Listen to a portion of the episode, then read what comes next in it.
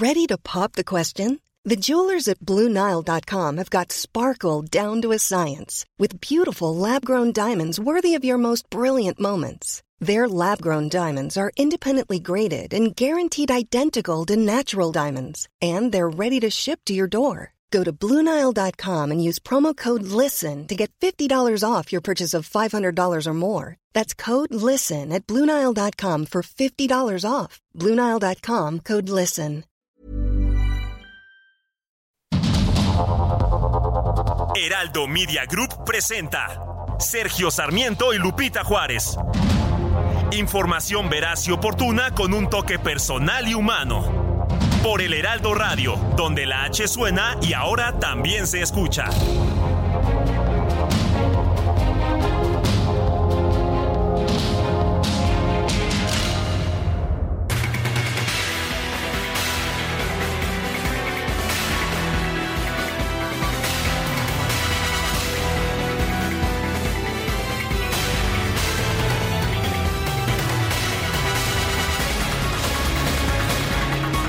Son las 7 de la mañana con un minuto de este viernes 20 de octubre del 2023. Soy Sergio Sarmiento. Le doy la más cordial bienvenida a El Heraldo Radio. Quédese con nosotros para estar muy bien informado.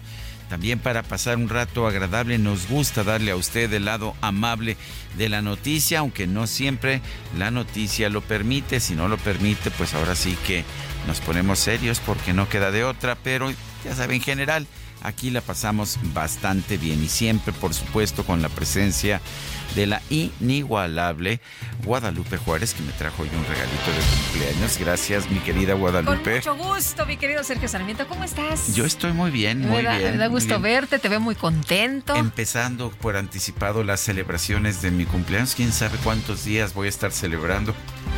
Eso está bueno, ¿eh? Eso está bueno. Yo he escuchado que tú pre tomas... cumpleaños. Es pre-cumpleaños. Y luego el cumpleaños, y, luego, el post post-cumpleaños. No, sí, se la pasa uno Todo bien. Todo muy preparado y organizado. Me parece excelente. Y bueno, saludar a nuestros amigos del auditorio en este viernes ya.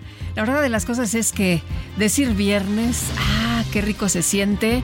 Y bueno, pues ya se pone uno en otro en otro mood, como le dice, ¿no? Eso es, sin duda. Ya en viernes y además, pues ahora sí que el inicio de un viernes de festejos, aunque no sea quincena, ¿eh? Bueno, yo no sé cómo le van a hacer los que van a ir a la fiesta. Ah, sí. No, eh, bueno, regalito. Después, ¿eh? No, no importa. No, hay regalo, no, no se, se, necesita. Se puede después se de la quincena. Se aceptan regalos después. Bueno, muy bien. Pues, bueno, son las 7 de la mañana con dos minutos. ¿Te parece que nos pongamos a trabajar? Aunque no salimos más rápido si nos ponemos a trabajar más, más, más pronto, ¿verdad? No por mucho madrugar amanece más temprano. Eso dicen. dice el presidente de la República. Bueno, vamos pues a un resumen de la información más importante de este viernes 20 de octubre de 2023. En una sesión de más de 15 horas, de 15 horas en la que se presentaron más de 700 reservas, el Pleno de la Cámara de Diputados aprobó en lo general y lo particular con 260 votos a favor, 183 en contra y una abstención el dictamen de la Ley de Ingresos para 2024. El proyecto fue turnado al Senado.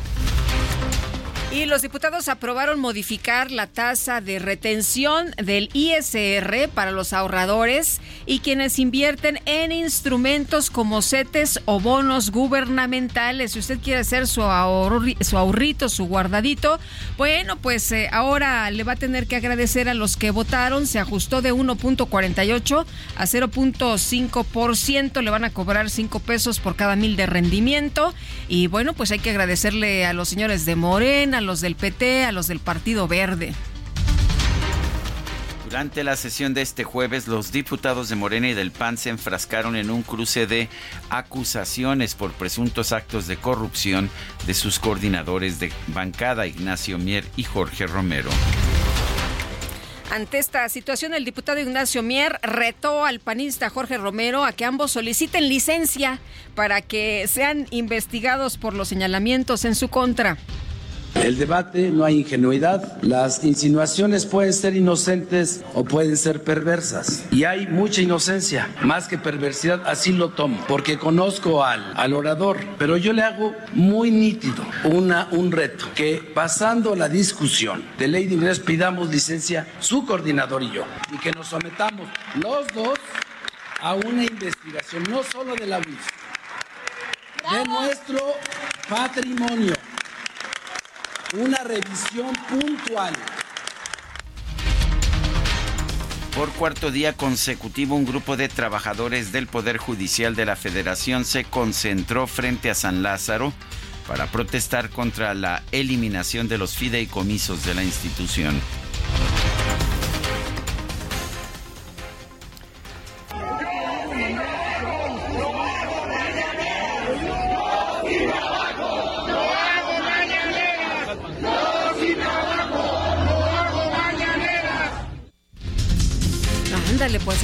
Yo sí trabajo, no hago mañaneras este señor presidente López Obrador, la Suprema Corte de Justicia determinó no declarar inhábiles los días del paro de labores del Poder Judicial del 19 al 24 de octubre. Sin embargo, informó que no habrá consecuencias para los trabajadores que se sumen a las protestas.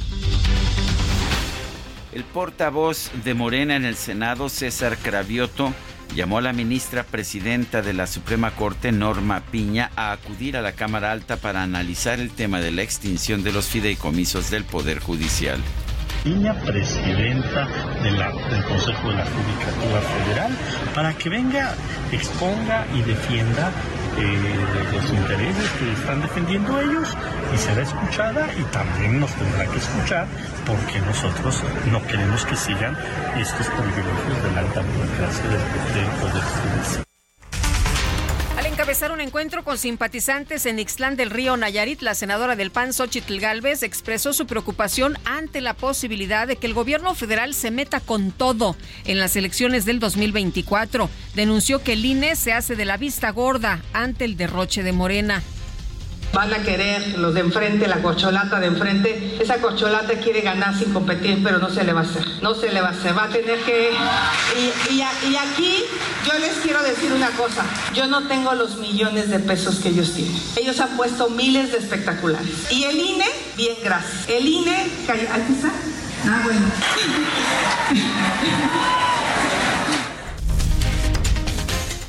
Durante la firma del acuerdo por la unidad de la Cuarta Transformación en Jerez, Zacatecas, la ex jefa de gobierno Claudia Sheinbaum criticó las medidas cautelares que impuso el INE para regular sus giras por el país. El Instituto Nacional Electoral emitió una serie de medidas cautelares, dicen ellos. Las medidas cautelares vienen de la justicia de un juez que emite medidas cautelares, que yo sepa el INE no es juez, no es legislador, pero emitió medidas cautelares y nos dicen que los eventos a los que asistamos, el presidente de Morena, su servidora, tienen que ser eventos en lugares cerrados, que no podemos decir prácticamente nada y que el argumento de por qué deben ser en lugares cerrados, porque este es un lugar cerrado, ¿no? Tiene una entrada y una salida. El argumento es porque hay mucha gente bueno, por otro lado, Claudia Sheinbaum confirmó que el ex subsecretario de Derechos Humanos, Alejandro Encina, se incorporó a su equipo de trabajo. Aseguró que el exfuncionario genera muchos consensos. Sí, este, ya, ya vamos a platicar exactamente los cargos. Platiqué con él hace unos días, lo invité, estoy haciendo pues la suma de muchos compañeros y compañeras que han venido trabajando y otros que también se están incorporando en este proceso de sumar a muchas personalidades eh, para ayudar a hacer el proyecto de nación, que ya hay un primer borrador que nos ayudó nuestro partido Morena y muchísimos intelectuales, pero hay que fortalecerlo y al mismo tiempo pues el trabajo en muchos lugares. Así que Encina se incorpora ya de lleno al equipo y yo le agradezco mucho que haya aceptado el ser parte de este proceso.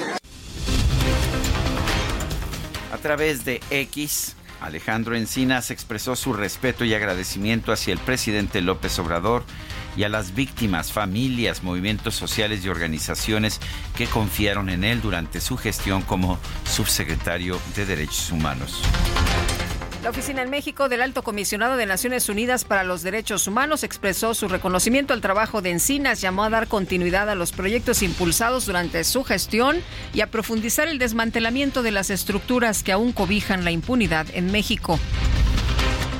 El diputado de Movimiento Ciudadano Salomón Chertorivsky presentó una denuncia ante el Instituto Electoral de la Ciudad de México en contra del exsecretario de Seguridad Ciudadana Omar García Harfush y la alcaldesa de Iztapalapa con licencia Clara Brugada por promoción personalizada y actos anticipados de campaña. El Consejo General del Instituto Nacional Electoral desechó el proyecto que proponía obligar a los partidos políticos a postular a cinco mujeres como candidatas a gobernadoras en las elecciones del 2024. ¿Y qué cree usted que pasó? Bueno, la explicación es que se confundieron durante la votación, imagínese nada más. Lo que acabamos de ver es que había una mayoría, hay una mayoría y hay una decisión de favorecer a la mujer. Eso es eh, en, el Pleno del Consejo. Todos la tenemos. Eh, la votación cuando se somete con un eh, proyecto de engrose de esta naturaleza es lo que complicó la votación. Hubo un error en la votación, no se aprobó en lo general, no sigue la votación, no puede cumplir. Pues, ¿cómo la ve usted? Se confundieron, todos estaban de acuerdo y resulta que al último, pues, votaron, en contra. Bueno, pues habrá que ver exactamente qué pasó, pero recuerdo que, que cuando se estaba decidiendo quién iba a ser la nueva presidenta del INE, eh, yo mi argumento era pues que, fuera alguien que ya tuviera experiencia dentro del Instituto Nacional Electoral. Había candidatas, estaba Carla Humphrey que, que estuvo contendiendo y no, la, no le permitieron ser simple y sencillamente porque ya estaba en el INE y pues me imagino que habían mostrado demasiada independencia frente al presidente López Obrador. Bueno, eh, por esta situación se determinó que las comisiones unidas de prerrogativas y partidos políticos y de igualdad de género y no discriminación se reúnan para dictaminar otro proyecto un proyecto similar al que fue rechazado inadvertidamente, además de convocar a una nueva sesión del Consejo General del Instituto para votar la nueva resolución que va a ser igual que la que se votó con anterioridad. ¿Cómo ves? pues eh, mal, mi querido Sergio. Así que pues eh, se supone que todos estaban de acuerdo que iba a pasar a favor precisamente y ahora resulta que pues vamos a ver no lo que ocurra en una nueva sesión del Consejo General del Instituto que era innecesaria pero bueno Mario Yergo representante de Morena ante el INE recordó que su partido ha impulsado a ocho gobernadoras por lo que se pronunció en contra de que el INE determine cuántas mujeres deben ser candidatas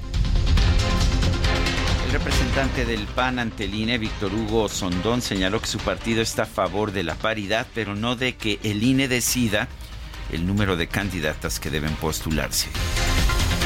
El Congreso de Michoacán aprobó designar como auditor superior del Estado a Marco Antonio Bravo Pantoja, quien es compadre del gobernador de la entidad. Alfredo Ramírez Bedoya. ¿Qué le parece? Ah, pues es más fácil hacer las auditorías así. Oye, compadre, que encontré esto. Ay, compadre, pues No te apures, compa, no te apures. Bueno, Francisco Sánchez, integrante del Consejo Judicial Ciudadano de la capital, de nuestro país denunció posibles irregularidades en la recopilación de opiniones ciudadanas como parte del proceso de ratificación de Ernestina Godoy como fiscal general de la Ciudad de México.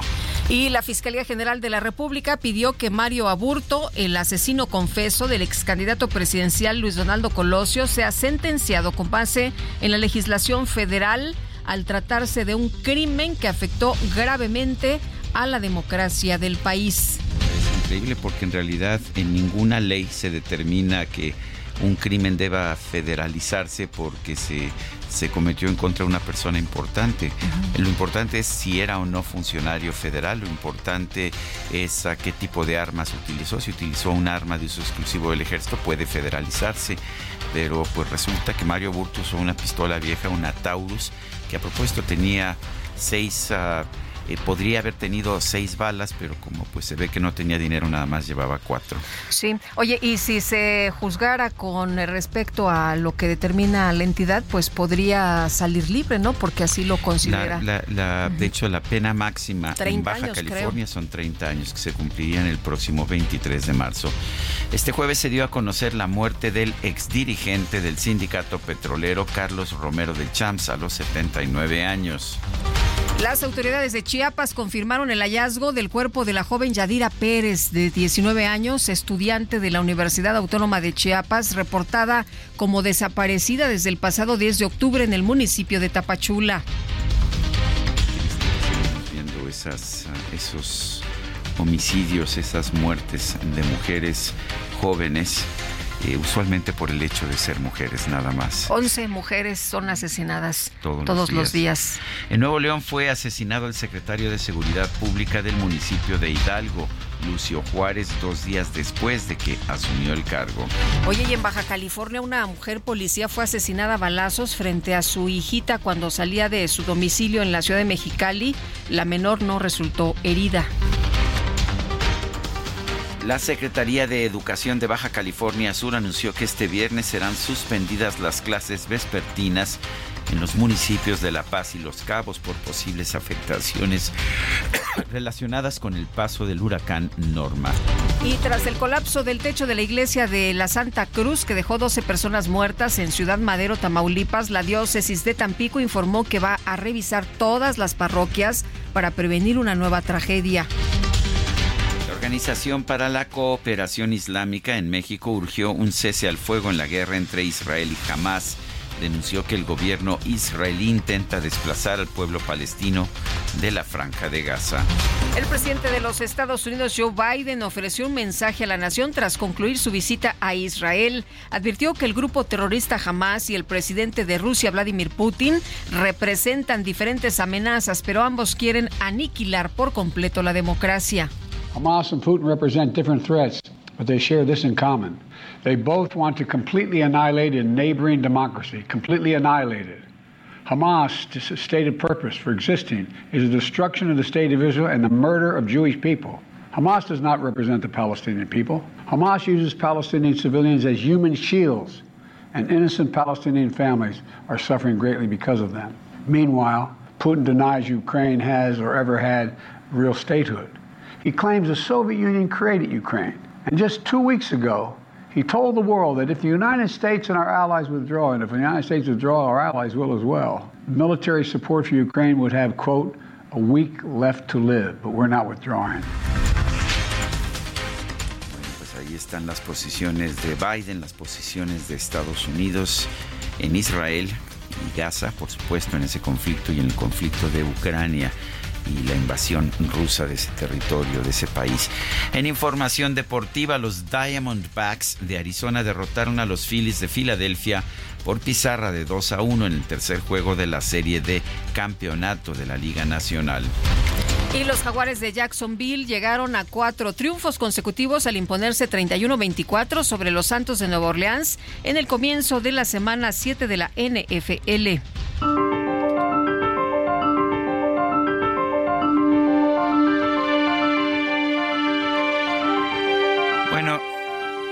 Vamos a la frase del día.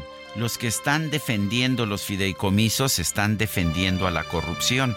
Así de claro. Andrés Manuel López Obrador lo dijo en 2020. Esta semana se crearon tres nuevos fideicomisos, dos de la Sedena y uno de Marina.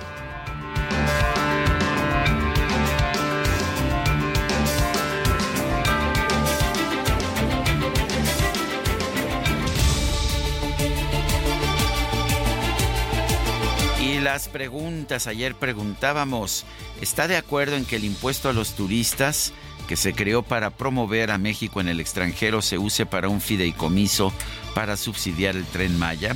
Sí nos respondió 5.9%, no 92.6%, no sabemos 1.5%. Recibimos 5.543 participaciones.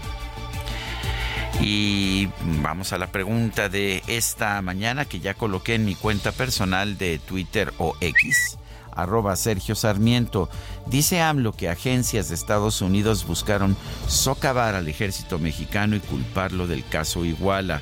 Cierto, responde 7%. Falso, 83.7%. ¿Quién sabe? 9.3%. En 37 minutos llevamos 558 votos. Infinity QX60, rediseñada para darle poder a tu estilo de vida. Ahora con 36 meses sin intereses o bono flexible. Descúbrela en Infinity Pedregal, Avenida Insurgente Sur, número 1355, Jardines del Pedregal. Teléfono 5555 285344. Válido del 3 al 31 de octubre. CAT promedio 10.7% sin IVA para fines informativos. Consulta www.infinity.mx diagonal promociones.html. Las destacadas de El Heraldo de México. Gota, gota, gota, gotita de mezcal. Gota, gota, gota, gotita de mezcal. Gota, gota, gota, gotita de mezcal. Gota, gota, gota, gotita de mezcal. Es muy temprano para el mezcal, mi querido Ángel Gutiérrez. ¿Cómo te va? Muy buenos días. Lupita Sergio, así es, empezando este viernes con toda la actitud porque es el día del mezcal.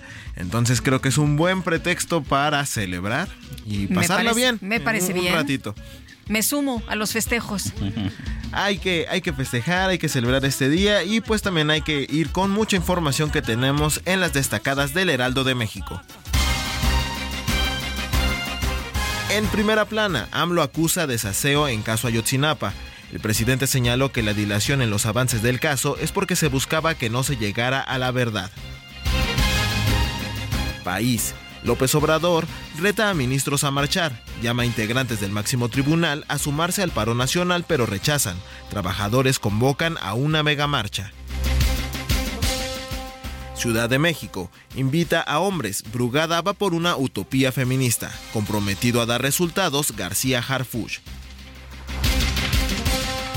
Estados. Huracán Norma tocará tierra dos veces.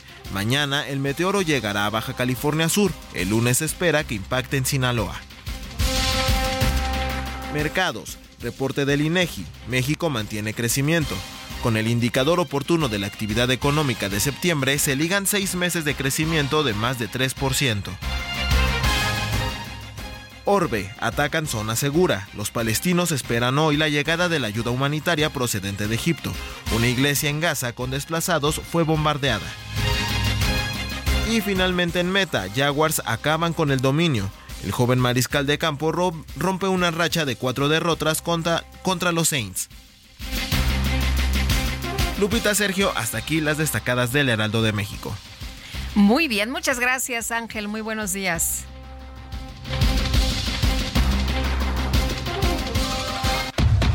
Abierto Tampico del 23 al 28 de octubre. Disfruta del mejor tenis del mundo en Tampico. Boletos desde 150 pesos. Más de 15 restaurantes, firmas de autógrafos, juegos infantiles y mucho más. Garra, pasión y entrega. Ven y disfruta con nosotros. Boletos en www.showbizticket.com.mx. Síguenos en redes sociales.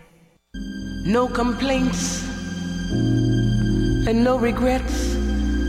I still believe in chasing dreams and placing bets. But I have learned that all you give is all you get. So give it all you've got.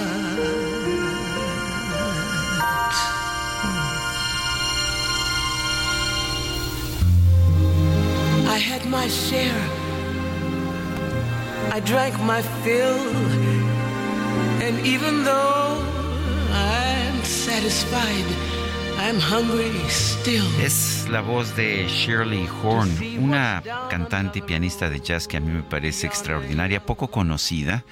Eh, sobre todo cuando se compara con las grandes como la Fitzgerald o Sarah Vaughan, pero yo creo que una de las mejores voces del campo del jazz. Ella nació el primero de mayo de 1934, falleció el 20 de octubre de 2005. Vamos a estar escuchando música interpretada por Shirley Horn y me da mucho gusto que escogieron una que me, que me gusta, que me encanta, Here's to Life, brindo por la vida, aquí por la vida. Eh, porque creo que es un buen momento de brindar por la vida, de agradecer lo poco, lo mucho que tengamos.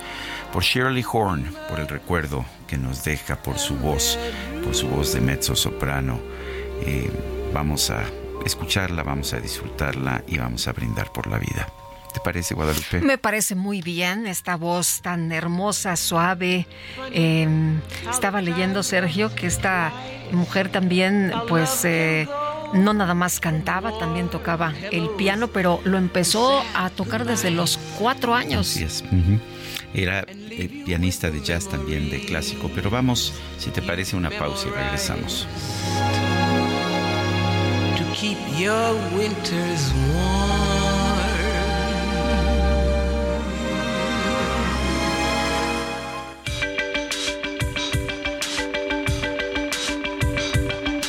Sergio Sarmiento y Lupita Juárez quieren conocer tu opinión, tus comentarios o simplemente envía un saludo para ser más cálida esta mañana. Envía tus mensajes al WhatsApp 55 20 10 96 47.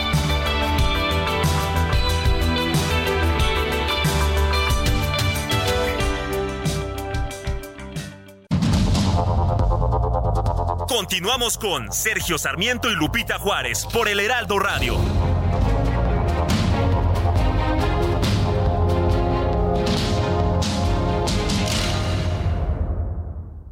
La comida chatarra y las bebidas azucaradas no deben volver a las escuelas. Allí niñas y niños consumían tal exceso de calorías que aumentaba su riesgo de sobrepeso y obesidad. Además, el consumo de estos productos provoca procesos inflamatorios, los cuales debilitan el sistema inmune frente a virus y bacterias. Es urgente que saquen ya la comida chatarra y bebidas azucaradas de las escuelas. Nuestros, niños son primero. Alianza por la Salud Alimentaria. En ocasiones la vida nos pide ser atrevidos. En otras nos pide comportarnos. Con Gran Cherokee puede ser todo al mismo tiempo porque combina poder, lujo y tecnología para redefinir tu historia. Jeep Grand Cherokee. Civilizado y salvaje. Jeep. Solo hay uno. Where do you? How do you separate the present? from the past?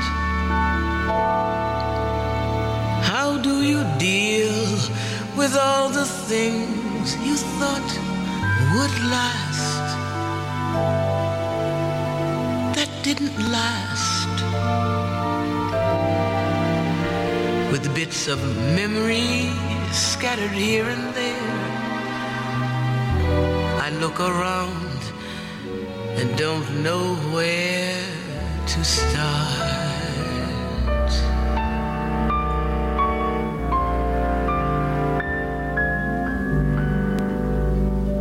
Which books are yours? Which tapes and dreams belong to you? And which are mine? Our lives are tangled like the branches of a vine. Where do you start? ¿Dónde comienzas? Es lo que nos canta Shirley Horn en esta interpretación. Empezó estudiando piano, piano clásico, pero pronto se enamoró, pronto se enamoró del jazz y se vio sobre todo influida por Errol Gardner y Oscar Peterson, algunos de los mejores de los mejores pianistas allá de los años 50, de los años 60 me parece que, es una de las grandes intérpretes.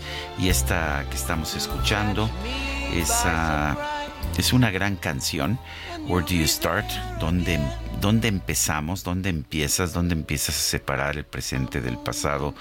¿Cómo manejas todas esas cosas que pensaste que iban a durar, pero que no duraron? Where Do You Start? Shirley Horn, la estamos escuchando en el aniversario de su fallecimiento. Escucha qué voz tan hermosa. Es una voz de mezzo soprano. Muy bonita voz, muy suave. Oye, nos dice una persona, buenos días, muchas felicidades por su exitoso programa y Sergio, felicidades por tu cumple, su asiduo radio escucha de Toluca, Luis Mendieta Cuellar. Don Luis, muchas gracias. Dice otra persona, hola, buenos días. En días pasados comentaron sobre instrumentos de inversión, pueden nuevamente recordármelos. Finamex. Finamex fue una entrevista con eh, ejecutivos de Finamex y es una aplicación. Eh, también puede uno entrar por, puede uno hacer todo por aplicación o por este, la página o por página. O si tienes duda puedes hablar también por teléfono. Este la verdad la aplicación está sencilla. A, mí me gusta la aplicación, sí. Eh, nos dice otra persona, Ignacio Fonseca. Sergio Lupita, buenos días. Como siempre, el mejor medio informativo por su veracidad. Muchas gracias. El López Obrador con sus mentiras quiere seguir manipulando. Sabe que sus proyectos no son rentables. El AIFA, Dos Bocas, Tren Maya, su línea aérea, ya que se encuentran subsidiadas con nuestros impuestos y los que lo apoyan quieren permanecer en el poder para continuar con la opacidad. La desgracia de nuestro país es la ignorancia. Soy Ignacio Fonseca. Son las 7 de la mañana con 35 minutos. Hemos visto protestas, hemos visto un paro de actividades de trabajadores, ah, de trabajadores sindicalizados de base y de confianza del Poder Judicial. Se han cerrado accesos de edificios del Consejo de la Judicatura. En fin, estamos viendo un movimiento de protesta por parte de los trabajadores y empleados del Poder Judicial por el recorte de eh, pues, la extinción de 13 fideicomisos del Poder Judicial. En la línea telefónica, Javier Martín Reyes, investigador del Instituto de Investigaciones Jurídicas de la UNAM. Javier Martín Reyes, gracias por conversar con nosotros. Cuéntanos. Eh, ¿Por qué protestan los trabajadores y el presidente dice que él personalmente garantiza que no se va a afectar a los trabajadores?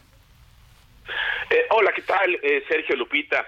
Pues mira, quizá lo primero que habría que decir es que ya a estas alturas del sexenio queda claro que la palabra del presidente eh, cuenta eh, bastante poco y no es ningún tipo de, garantía. Eh, yo recuerdo cuando se extinguieron los fideicomisos de ciencia y tecnología, ¿no? El presidente dijo algo muy similar, dijo que ese dinero se iba a utilizar para la compra de vacunas, estábamos obviamente en ese momento en un contexto de pandemia y también dijo que no iba a haber ninguna afectación, digamos, ni a las personas eh, que se dedican a la investigación ni a las eh, personas que cursan algún tipo de, posgrado. ¿Qué fue lo que pasó eh, a lo largo del, tiempo? Pues que esos recursos de los fideicomisos y que habían generado centros públicos de investigación se fueron no al poder ejecutivo nunca supimos a ciencia exacta cómo se utilizaron pero por la misma temporalidad quedó claro que no se utilizaron para comprar vacunas y luego pues lo que hemos visto es que sí ha habido afectaciones ¿no? En materia eh, de becas, en materia de cierto tipo de estímulos, en, en materia de promoción de diversos tipos de, proyectos. Entonces, nada más para mencionar uno de los muchos antecedentes. Eh, aquí creo que es muy significativo que el presidente de nueva cuenta, con una retórica pues muy populista, diga, bueno, es que este dinero lo vamos a utilizar eh, para becas y otro tipo de apoyos y para hospitales y para atención a la salud. Pues caray, la verdad es que una vez que los dineros regresan a las arcas de la tesorería del Ejecutivo, se puede utilizar para lo que sea, se puede utilizar para el tren Maya, se puede utilizar para dos bocas o se puede utilizar para lo que decida a final de cuentas la administración. Eso es preocupante, sobre todo Sergio, en un contexto no de ya estamos en proceso electoral, el próximo año vamos a tener no la elección más grande en la historia democrática eh, de México y en un país donde se controla tan mal el gasto, pues vaya que eso tendría que ser un poco rojo, ¿no? Y el segundo, yo te diría, Sergio, pues yo creo que los, las personas que trabajan en el Poder Judicial, pues simple y sencillamente se están dando cuenta que esto, pues de entrada, es algo que sí afecta los derechos laborales adquiridos. No es cierto, como dice el presidente, que estos 13 fideicomisos estén al servicio o se destinen para brindarle servicios a las y los ministros. Nada más falso. De hecho, esos instrumentos son muy variados pero por ejemplo, tratándose de pensiones complementarias, los fideicomisos sirven para pagar las pensiones de cualquier tipo de, trabajadores, sí, en algunos casos de magistrados y jueces que están por abajo de los ministros en la jerarquía judicial, pero también de, mandos medios, personas que también realizan eh, funciones eh, operativas. Entonces, ahí hay afectaciones, déjame ponerlo así, Sergio, muy claras a los derechos laborales eh, de las y los trabajadores, eh, a mí me parece incluso un poco ofensivo, ¿no? Que el presidente de la República diga, están siendo manipulados. No, yo creo que se están dando cuenta pues, de la amenaza que tienen enfrente y están reaccionando legítimamente. Yo creo que en cualquier democracia se vale que los trabajadores no realicen cierto tipo precisamente para llamar la atención y para tratar de contrarrestar este tipo de, eh, de ataques. Y la otra cosa, Sergio, es yo creo que muchas personas que trabajan en el Poder Judicial pues se están dando cuenta que sí, lo de los fideicomisos los puede afectar, pero que hay otras amenazas que igualmente podrán afectarlos en el, en el, en el corto plazo. Esa amenaza de recontarle un 20, 25, 30% del presupuesto del, del Poder Judicial de la Federación, yo te diría, Sergio, creo que es todavía más grave que la extinción de los fideicomisos. Eso sí podría generar, digamos, incluso despido de personal, simple y sencillamente porque ya no alcanzaría para pagar ni siquiera la nómina del Poder Judicial de la Federación. Pero, y vaya que eso sí podría generar afectaciones a, a la, al sistema de justicia. ¿no? Eh, Javier, entonces no se trata de los 15 mil millones de pesos, se trata de afectar, se trata de disminuir, se trata pues eh, de golpear al, al, al Poder Judicial. Yo, yo te diría, creo que se trata de castigarlo, ¿no? O sea, que hay eh, una pregunta de por qué pasaron cinco años de este gobierno al parecer, o el presidente de la República y Moreno y sus aliados, o no sabían que estaban ahí esos fideicomisos, o no se habían enterado que habían eh, irregularidades, o quizá más bien es que durante la primera parte del gobierno del presidente López Obrador, la verdad es que la Suprema Corte sí tomó algunas decisiones, creo que muy cuestionables en términos jurídicos, donde parecía que serían las prisiones del poder, y mientras la Corte tuvo esta eh, actitud ambivalente, como que parece que se le respetaban ese tipo de instrumentos ahora que vemos una corte eh, mucho más, eh, que se toma mucho más en serio la Constitución, que defiende con más claridad la separación de poderes y los derechos, creo que lo que estamos viendo son este tipo de represalias. Entonces, yo creo que los 15 mil millones de pesos, por, lo, por supuesto que son importantes, eh, Lupita, pero yo creo que esto habría que verlo en un contexto todavía más amplio, ¿no? Las amenazas de juicio político, la amenaza de hacer reformas constitucionales para destituir a todas las ministras y ministros, magistradas y magistrados electorales, el intento por implementar un sistema eh, la, la judicatura, la amenaza del recorte presupuestal, seguramente veremos iniciativas de reforma, leyes secundarias para limitar la competencia de la Corte. Yo te diría, Lupita, son todas estrategias que están como en ese muy amplio menú que los gobiernos, sobre todo aquellos que tienen una vocación no democrática, pueden utilizar en contra de la judicatura. Entonces, yo leo esto más allá de la discusión de la austeridad y demás, que yo creo que francamente es un es un pretexto como una serie de ataques a la independencia judicial. ¿Por qué? Porque el poder ejecutivo y el poder legislativo están tratando de presionar ilegítimamente a la judicatura en general y a la Suprema Corte en particular. Javier dice el presidente que con recortar los sueldos y privilegios en, enormes de los ministros se se resuelve el problema presupuestario. ¿Qué opinas? No, yo creo que eso no, no tiene pies ni cabeza. O sea, es decir, eh, las y los ministros tienen un salario relativamente alto. Sí, creo que es democrático discutir eso, eh, pero aquí lo primero que quería, Sergio, es esta iniciativa para disminuir o para eliminar los fideicomisos no toca en ningún ámbito a las y los ministros. Entonces, digamos, si el presidente dice, no, hombre, es que si se bajan el, el salario ya con esta iniciativa lo logramos, no es cierto. Y la otra cosa es que si uno hace las, las cuentas, eh, Sergio, pues incluso si le quitamos, imagínate, nada más para hacer el hipotético, si le elimináramos todo el salario a las y los ministros, pues vamos a ver que es un porcentaje realmente este ínfimo. Ni de cerca llegamos a los 15 mil millones de pesos que están en juego con los fideicomisos, ni mucho menos llegaríamos al recorte que se está contemplando para el Poder Judicial de la Federación. Yo creo que al presidente le resulta muy redituable políticamente sacar esta mentira de que las y los ministros tienen una remuneración más grande el presidente, porque ni siquiera eso está eh, eh, claro. También constitucionalmente hay una disposición que dice que no se le puede reducir el salario a las personas jugadoras. ¿Por qué? Porque es una garantía de independencia eh, judicial. Entonces yo diría, esto es mucho ruido eh, y muy pocas nueces en, en, ese tema en particular, pero bueno, ya sabemos el, que el presidente es muy bueno en distorsionar la realidad y a través de argumentos no de tipo mucho más retórico que sustantivo, pues desviar la atención de lo que realmente está pasando. Bueno, pues Javier Martín Reyes, investigador del Instituto de Investigaciones Jurídicas de la UNAM, gracias por conversar con nosotros.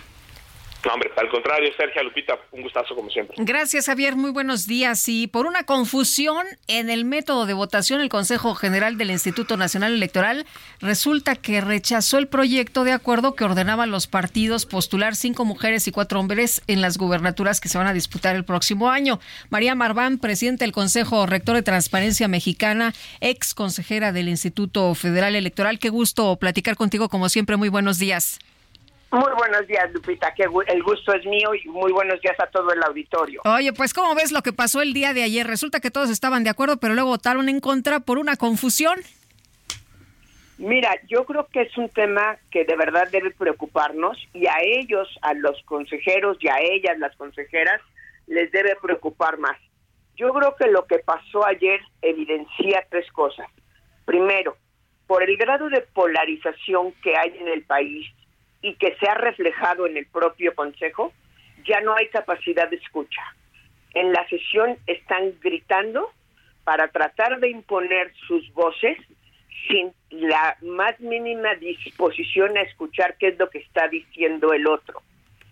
Eh, segundo, creo que sí hubo, ni modo, hay que decirlo, una falta de oficio tanto de la presidenta como de la secretaria ejecutiva. Eh, la labor quizá de las más importantes que tiene que hacer la presidencia de un cuerpo colegiado es justamente facilitar y llegar a acuerdos. Y ayer no sucedió eso, a la hora que votaron no supieron que votaron. Por cierto, me llaman la atención dos cosas. Uno, que siga habiendo sesiones híbridas. Creo que hoy no hay ninguna justificación para que haya sesiones híbridas y es sumamente eh, complicado, o por lo menos mucho más complicado, eh, llevar la sesión híbrida. Es, digamos, si la sesión es completamente en Zoom, es relativamente sencillo, si es todos presenciales, es relativamente sencillo. Creo que no hay ninguna justificación para que sigan teniendo sesiones híbridas y ayer vimos eh, las consecuencias. Y la última, que yo creo que hay que decirlo, Lupita, y es parte de la polarización, aparentemente estaban de acuerdo.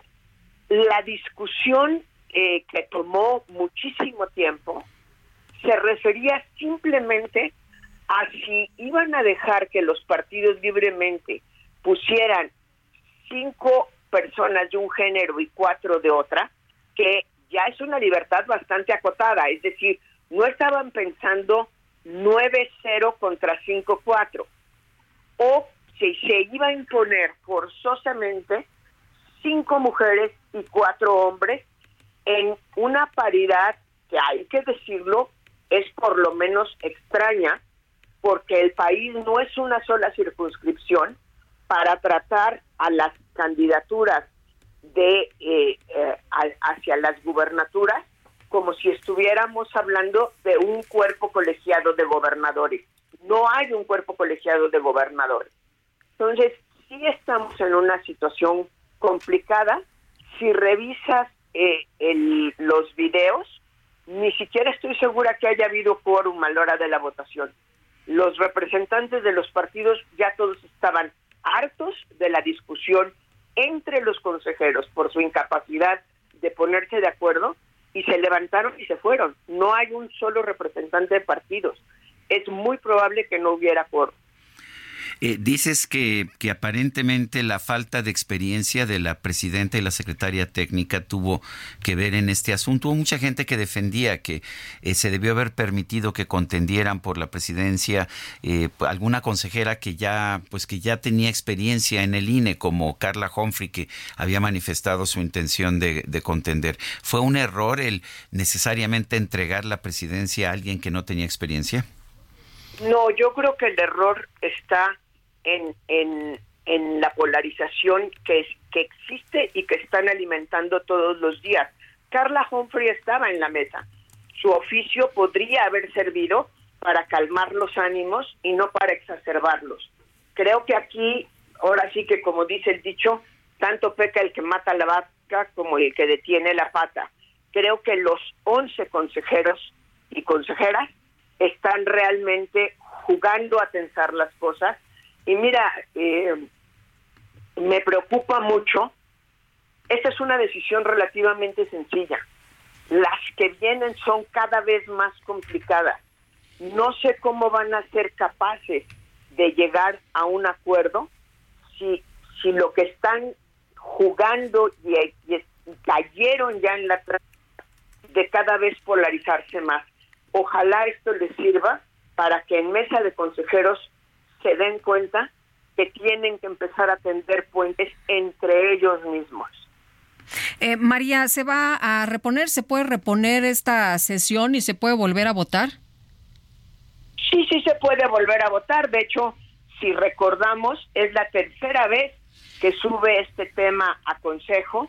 Eh, lo, lo que me parece muy grave ahorita es que, a decir de ellos mismos, de ellos y de ellas, ya había acuerdo, pero la exacerbación de ánimos no les permitió escucharse. Y de verdad creo que tienen que reflexionar. No hay ninguna justificación para que sigan atendiendo las sesiones por Zoom. Eh, yo no he estado de acuerdo nunca con el argumento de López Obrador de si se les paga mucho o no. Creo que el trabajo es muy complicado. A mí me da mucho gusto que se les pague bien, pero creo que con lo que se les paga, estando en proceso electoral, deberían de estar en la sesión y no estarlas tomando por por de ellos. Parece que se nos fue la comunicación con María. Sí. ¿Nos escuchas, María? No, bueno. No, se nos cortó la comunicación. Bueno, pues eh, lo que vimos fue una cosa realmente inusitada, un voto en contra de, de una iniciativa que, pues, o de una propuesta que todos ellos habían dicho que iban a aprobar. A favor. ujú. Y entonces se confundieron y votaron en contra cuando debieron haber ah, votado a, a este, a favor. Eh, a mí me parece realmente muy Sí. complicado de creer, pero en fin. Pues sí, eh, y María, perdón, se nos cortó la comunicación. Ya estoy aquí. Sí. y bueno, eh, te preguntábamos si, si este proceso se, se va a, a reponer. Nos dices que sí, que no hay problema, pero lo que tú ves realmente es que pues ya debe todo el mundo estar de manera presencial, que ya no hay motivo para que estén separados y que, bueno, pues ya trabajen eh, eh, ahí eh, que frente a frente, ¿no? ¿no? Y que deben no conciliar estén tan polarizados. Eh, esa es la, a ver, la polarización es una actitud que se escoge y eso hay que reconocerlo, ¿sí? Yo entiendo que el país está polarizado, eh, es muy triste, pero ellos, si no empiezan a tender puentes, eh, no entiendo cómo van a poder eh, llegar hasta el fin del proceso electoral. Esta decisión, no quiero menospreciarla, es una decisión importante, pero es una decisión que debió de haber sido relativamente sencilla, especialmente si, como dicen, en mesa de consejeros ya habían generado un acuerdo. ¿sí? Entonces, creo que sí es importante, eh, creo que eh, habrá que ver la oportunidad para meterlos en groces, la oportunidad para revisarlos, pero sobre todo lo que ayer vimos es una incapacidad de escucha. Se hablan a gritos. Y cuando uno, eh, digamos, emocionalmente está gritando, lo que está diciendo es, no me importa lo que digas, voy a hacerme escuchar a como sea. El problema es que el otro tampoco está escuchando. Muy bien, pues María Marván, como siempre, agradecemos que puedas platicar con nosotros. Muy buenos días. Muy buenos días, Sergio. Muy buenos días, Lupita. Muchas gracias por la oportunidad. Buenos días a todos los que van en el tráfico. Gracias, hasta luego. Son las 7 de la mañana con 54 minutos. Le recuerdo nuestro número de WhatsApp. Es el 55 2010 96 47. En X, antes Twitter, arroba Sergio y Lupita. Le recomiendo también, por supuesto, la cuenta de arroba Heraldo de México. Nosotros vamos a una pausa. Lo dejamos un momento con Shirley Horn y después regresamos. Which tapes and dreams belong to you, and which are mine. Our lives are tangled like the branches of a vine that intertwine. Todas tus compras de la marca Silly apoyan a FUCAM para detectar el cáncer de mama. Chécate a tiempo, te lo mereces.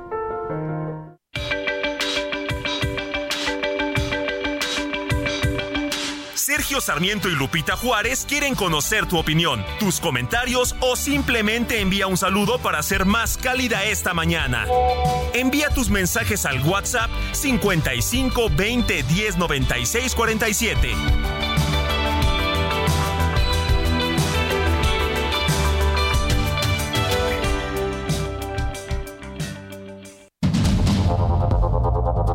Continuamos con Sergio Sarmiento y Lupita Juárez por el Heraldo Radio.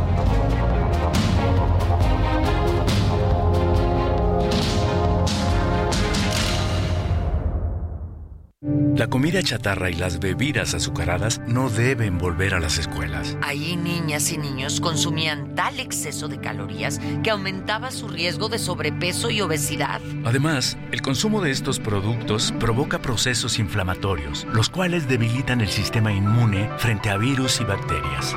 Es urgente que saquen ya la comida chatarra y bebidas azucaradas de las escuelas. Nuestros, niños son primero. Alianza por la Salud Alimentaria.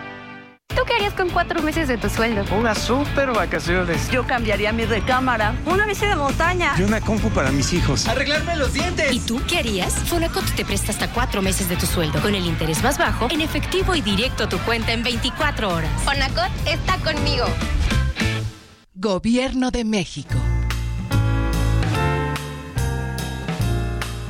Hit the road, Jack. Don't you come back no more, no more, no more, no more. Hit the road, Jack. And don't you come back no more. What you say? Hit the road, Jack. And don't you come back no more, no more, no more, no more. Hit the road, Jack. And don't you come back no more. What you say? Oh, geezer, oh, geezer, don't treat me so mean. The Road Jack, este clásico del. Rhythm and Blues de, escrito por Percy Mayfield. Lo interpreta en esta ocasión Shirley Horn, la cantante que estamos escuchando en el aniversario de su fallecimiento. La canción la hizo famosa Ray Charles allá en 1961. Y bueno, pues ah, esta, esta versión me parece que es completamente distinta, pero realmente hermosa.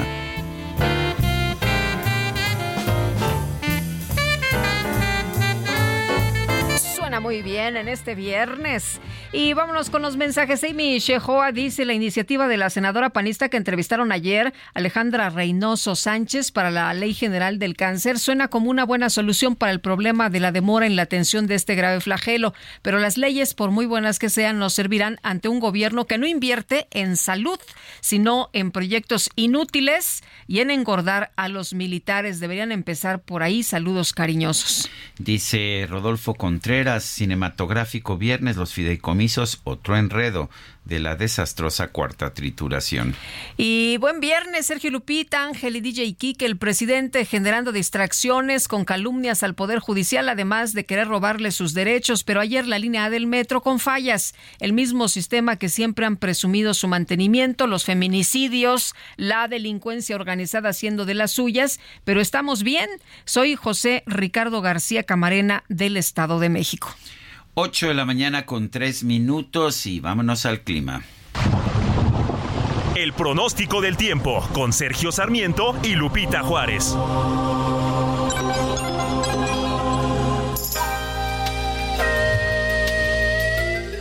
Y vamos con Alex Ramírez, meteorólogo del Servicio Meteorológico Nacional de la Conagua. Alex, buenos días. Cuéntanos cómo, cómo estamos Hola, muy en buenos días. materia de clima. Buenos días. gusto. Hola, ¿qué tal? Los saludo con gusto a ustedes y a la gente que nos escucha. Y bueno, eh, les comento que durante esta mañana el huracán Norma se localizó a 375 kilómetros al oeste-sudoeste de Cabo Corrientes, Jalisco. Este sistema presentó vientos máximos sostenidos de 185 kilómetros por hora y rachas de 220 kilómetros por hora. Sus extensas bandas nubosas durante este día producirán lluvias puntuales intensas en zonas de Baja California Sur, Sinaloa y Nayarit, lluvias fuertes a muy fuertes en Jalisco, Colima, Michoacán, Chihuahua y el estado de Durango. Asimismo, se pronostican rachas de viento de 110 kilómetros por hora hasta 130 kilómetros por hora y la posible formación de trombas marinas, además de oleaje de 4 a 6 metros de altura en costas de Baja California Sur, Sinaloa y Nayarit, así como rachas de 80 a 100 kilómetros por hora y oleaje de 2 a 4 metros de altura en las costas de Jalisco, Colima y Michoacán. Este sistema está, se está dirigiendo hacia la península de Baja California. También, por otro lado, tenemos sobre el centro de la República Mexicana, que aunado con el ingreso de humedad, estará generando lluvias puntuales fuertes en Guerrero, Oaxaca y Chiapas, así como lluvias aisladas con chubascos en el centro y oriente del territorio nacional. Y bueno, se significa para la Ciudad de México, se prevé ambiente fresco y cielo medio nublado a nublado, sin probabilidad de precipitaciones. En cuanto a la temperatura, la máxima será de 24 a 26 grados Celsius y para mañana la mínima será de 11 a 13 grados Celsius. Y durante el fin de semana, bueno, para el día sábado se presentarán lluvias aisladas y para el día domingo incrementará un poco la probabilidad de precipitaciones con intervalos de chubasco. Sergio Lupita, esta es la información que tenemos desde el Servicio Meteorológico Nacional. Que tengan un excelente día. Muchas gracias, Alex. Alex Ramírez. Bueno, ¿y cómo andan las cosas por allá en Baja California Sur? Germán Medrano, cuéntanos qué tal. Muy buenos días.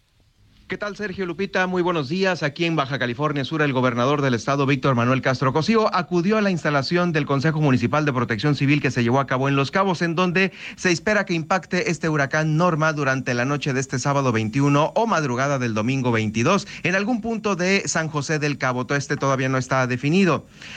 Ante la alta posibilidad de que se registren intentas lluvias desde las primeras horas de este viernes, el gobernador del estado propuso al Consejo Municipal votar la posibilidad suspender actividades escolares en ambos turnos este viernes. La propuesta fue votada y aceptada solo en Los Cabos, mientras que para La Paz las actividades escolares quedaron suspendidas en el turno vespertino.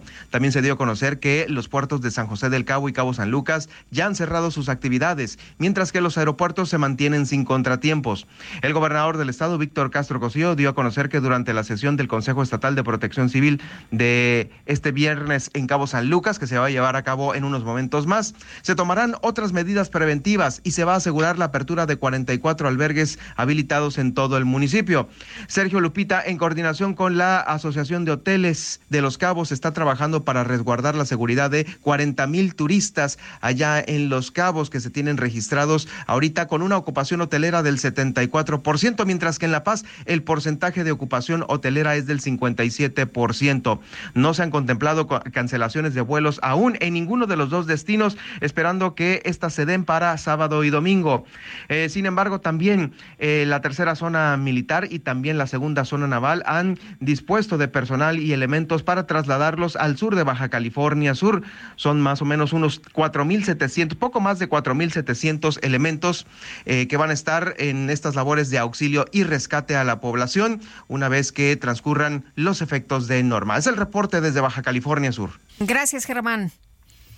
Son las 8 de la mañana con 8 minutos. Vámonos con el químico.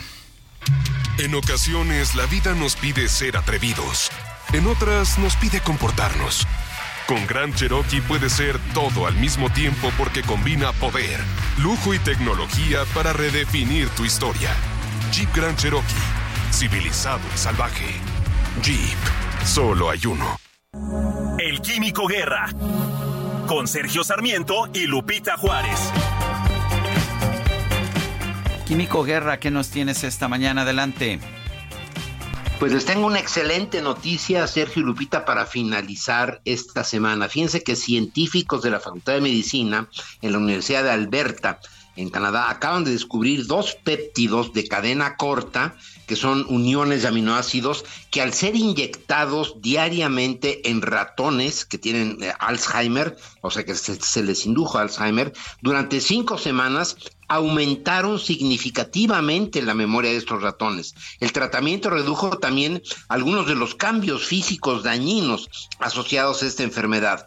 Dirigido por el neurólogo y profesor distinguido Jack Yamandas, el equipo ha encontrado una nueva pieza en el rompecabezas del Alzheimer. Fíjense que hace dos años el mismo doctor Yamandas fue noticia al descubrir un método para neutralizar a una proteína que él llamó vandálica, porque son proteínas, las placas estas que van destruyendo las uniones neuronales a las mismas neuronas y que está muy ligada esta proteína a la enfermedad. Ese trabajo se publica en Scientific Reports eh, y estoy citando aquí al doctor Yamandas. En los ratones que recibieron estas moléculas encontramos mucho menos formación de placa amiloide, lo que yo les decía, estas placas que van destruyendo las neuronas, y una significativa reducción de la inflamación cerebral. Esto es una buena noticia, eh, Sergio Lupita, porque el Alzheimer, a medida que avanza la edad promedio, de los seres humanos, bueno, pues tenemos cada vez más presencia de esta enfermedad, aunque ahora sabemos que los inicios del Alzheimer empiezan por ahí de los años 40, es un lento eh, eh, proceso, digamos que luego ya se evidencia a los 70, 80 años, pero esto que están descubriendo allá en Canadá es esperanza para muchas familias, Sergio Lupita, de esta enfermedad verdaderamente devastadora, así que buenas noticias para terminar esta semana, Sergio Lupita. Pues qué bueno. Siempre, siempre nos gusta eso, que tú nos presentas esas noticias que nadie más ofrece. Gracias, Químico. Buen fin de semana, Sergio. Igualmente para ti, Lupita. Igualmente, Químico, muchas gracias. Muy buenos días. Oye, qué bueno, ¿no? Que siempre nos habla de estos avances. Sí, pero está muy al pendiente precisamente de, de, lo que está logrando la tecnología y esto creo que nos ayuda a todos realmente. Bueno, y vamos a cambiar de tema, si les parece bien, pues la Fiscalía General de la República solicitó a la Suprema Corte de Justicia resolver en definitiva si la presidencia de la República tiene que darle derecho de réplica a Xochitl Galvez. Diana Martínez, cuéntanos qué tal. ¿Qué tal, Sergio Lupita? Muy buenos días. La Suprema Corte de Justicia de la Nación debe decidir si acepta o no revisar el amparo que ordena al presidente Andrés Manuel López Obrador darle a la aspirante presidencial Xochitl Gálvez el derecho de réplica en la conferencia matutina. Esto luego de que la Fiscalía General de la República pidió al máximo tribunal analizar este asunto. El pasado 6 de junio, un juez concedió la protección de la justicia federal a Gálvez para que se reconozca su derecho de réplica después de que el titular del Ejecutivo la acusó de querer eliminar programas sociales. La presidencia del máximo tribunal admitió a trámite la solicitud de reasunción de competencia de la Fiscalía y fue turnada al ministro Alfredo Gutiérrez Ortiz Mena. Los integrantes de la primera sala decidirán si el máximo tribunal debe o no intervenir en este asunto. El amparo fue impugnado y el asunto fue enviado al décimo primer tribunal colegiado en materia civil del primer circuito de la Ciudad de México, por lo que si la Corte se niega a revisar el caso, los magistrados de este tribunal deben resolver si confirman o revocan la decisión del juez. Después de la resolución del juzgador, Galvez intentó entrar a la conferencia mañanera, pero no lo logró. La sentencia del juez en ese momento no estaba firme, por lo que el fallo podrá ser cumplido hasta que sea confirmado por la Corte o por el tribunal colegiado. Hasta aquí mi reporte. Muy bien, muchas gracias, Diana. Bueno, son las... Uh, son las 8 de la mañana con 12 minutos. Eh, estoy uh, leyendo un desplegado que se publica que se publica en periódicos de nuestro país. Dice en la Ciudad de México queremos unidad por eso creemos que el camino para tener una mejor ciudad es con Omar eh, lo curioso del caso es que pues no son digamos eh, personalidades muy importantes. De hecho, ellos mismos dicen, los abajo firmantes no somos personalidades de esta ciudad, pero habitamos en ella, somos ciudadanos de a pie, simples mortales, mestizos del proletariado, somos personas comunes y corrientes que sufrimos de las adversidades que con el tiempo se han venido acumulando en las alcaldías, en las colonias, en las calles. Bueno, así empieza este desplegado y efectivamente estamos acostumbrados a ver estos desplegados firmados por políticos, por intelectuales, siempre, eh, siempre muy importantes, muy reconocidos. Y aquí no, los que están firmando son personas que que dicen somos personas comunes y corrientes y dicen hoy tomamos la decisión de cambiar el rumbo y disentir de figuras, de ser irreverentes, de decir no a los puros, porque somos mestizos, somos personas del pueblo y creemos firmemente que Omar García Harfush también lo es. Por eso decimos el bueno es Omar. Me pareció interesante esta, este desplegado que se publicó el día de hoy. Bueno, y faltan solo 10 días para conocer, ¿no? El tema de las encuestas. Pues sí, así es. y todavía, este, fíjate, faltan 10 días para conocer eso y todavía no sabemos qué reglas va a poner el INE para los, ah, eh, los candidatos a, los gobiernos. O sea que no deja de ser interesante lo que está pasando, ¿no? El, cómo la anticipación en las precampañas y las campañas pues genera toda suerte de problemas. Bueno, pero pues ya sabes, el presidente adelantó todos los tiempos y no hubo quien eh, pudiera parar esto, ¿no? Eh, lo pudieron haber parado, pudieron haber dicho, no, ¿saben qué? Hay que respetar los tiempos, están las reglas establecidas, las precampañas empiezan en noviembre, pero bueno, pues usted ya conoce la historia.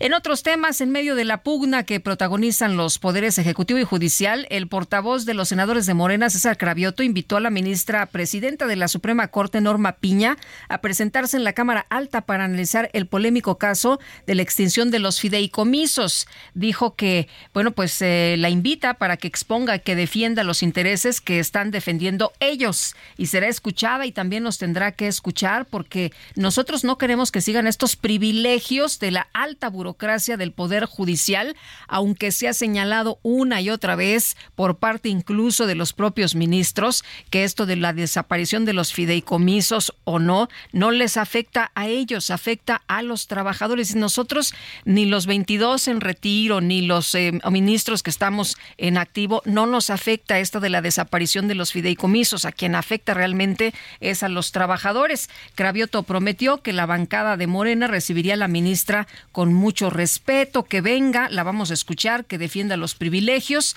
está en su derecho y entablaremos un debate con ella y le explicaremos por qué no queremos que se mantengan los privilegios de la burocracia del Poder Judicial. En la Cámara de Diputados hubo ataques, hubo acusaciones en el análisis de 795 reservas de la Ley Federal de Ingresos 2024. Jorge Almaquio, cuéntanos. Gracias, Sergio Lupita, amigos. Así es. La Ley Federal de Ingresos y las 795 reservas al dictamen solo fueron el pretexto para avivar el enfrentamiento, acusaciones y denostaciones entre los partidos políticos en el Pleno de la Cámara de Diputados que derivó en acusaciones mutuas de corrupción y retos para pedir licencia y atender investigaciones. Aunque desde el inicio de la sesión de este jueves los legisladores aprovecharon para verter acusaciones, fue cuando Manuel Alejandro Robles, diputado de Morena, se refirió al coordinador del Partido Acción Nacional, Jorge Romero, como después despojo humano que robó recursos de la reconstrucción por el sismo de 2017. Los tres cochinitos se apoderaron de los recursos de la reconstrucción lo sacaron de este país y con las migajas compraron tabletas y productos electrodomésticos para la compra de voto en 2018. ¿Y qué creen? ¡Perdieron! Ah, y por cierto, hoy los coordina. Y en la Ciudad de México se dice Jorge Romero. Jorge Romero, regresa el dinero. Esa es la voz de la ciudad. Tocaba el turno para presentar reserva a la diputada Berenice Juárez Navarrete, quien lo cambió con Elías Lisha, quien llamó a Robles Gómez como recoge cheques y migajero de su ex jefe, el prófugo Mauricio Toledo, al tiempo de recomendarle preguntar a la Unidad de Inteligencia Financiera, UIF, en torno a investigaciones sobre presunto lavado de dinero que involucran a su coordinador Ignacio Mier. Y si lo que le preocupa es la corrupción, Mejor pregúntele a la UIF cómo va la investigación que ha hecho a través de medios de comunicación poblanos y pregúntele a su coordinador si no existe algún impedimento que lo mantenga en la campaña que sigue haciendo a través de esta Cámara de Diputados. Y arremetió contra Manuel Gómez al calificarlo de poca inteligencia. Ubíquese, diputado, ubíquese, porque si no la realidad lo va a alcanzar y créame, no va a ser agradable como desagradable es verse en el espejo todos los días. Miseria. Tras ser aludido por Lisha Abimeri desde su curul, el coordinador parlamentario del grupo mayoritario en San Lázaro, Ignacio Mier, reviró y lanzó un reto al ausente coordinador panista Jorge Romero para que también pidiera licencia. Pero yo le hago muy nítido un reto, que pasando la discusión de ley de ingresos pidamos licencia su coordinador y yo, y que nos sometamos los dos a una investigación, no solo de la UIF, de nuestro patrimonio, una revisión puntual de nuestra actuación como funcionarios públicos. Si andamos en eso, pues de una vez le pido que lo haga y que se haga acompañar del orfeón y de las vejigas que necesita. Elías Lisha respondió al morenista y frontalmente ante las acusaciones lo retó a que de inmediato ambos solicitaran licencia para dirimir las diferencias en otro escenario lejos de la Cámara Baja. Quien también se subió al ring fue el vicecoordinador de Morena, Leonel Godoy, quien también lanzó el reto de vicecoordinador a vicecoordinador, pero su propuesta fue ignorada. Finalmente, el vicecoordinador del PT, Reginaldo Sandoval, quien llamó a serenarse y entrar al debate del tema de la ley de ingresos, le les pidió a los demás diputados que arreglen sus diferencias en el Ministerio Público o donde quieran, pero no deben distraer, dijo, la atención del pueblo de México. Sergio Lupita, amigos, el reporte que les tengo. Jorge Almaquio, muchas gracias. Y vámonos con Gerardo Galicia a las calles. ¿Qué tal, Gerardo? Muy buenos días. Hola, Gerardo.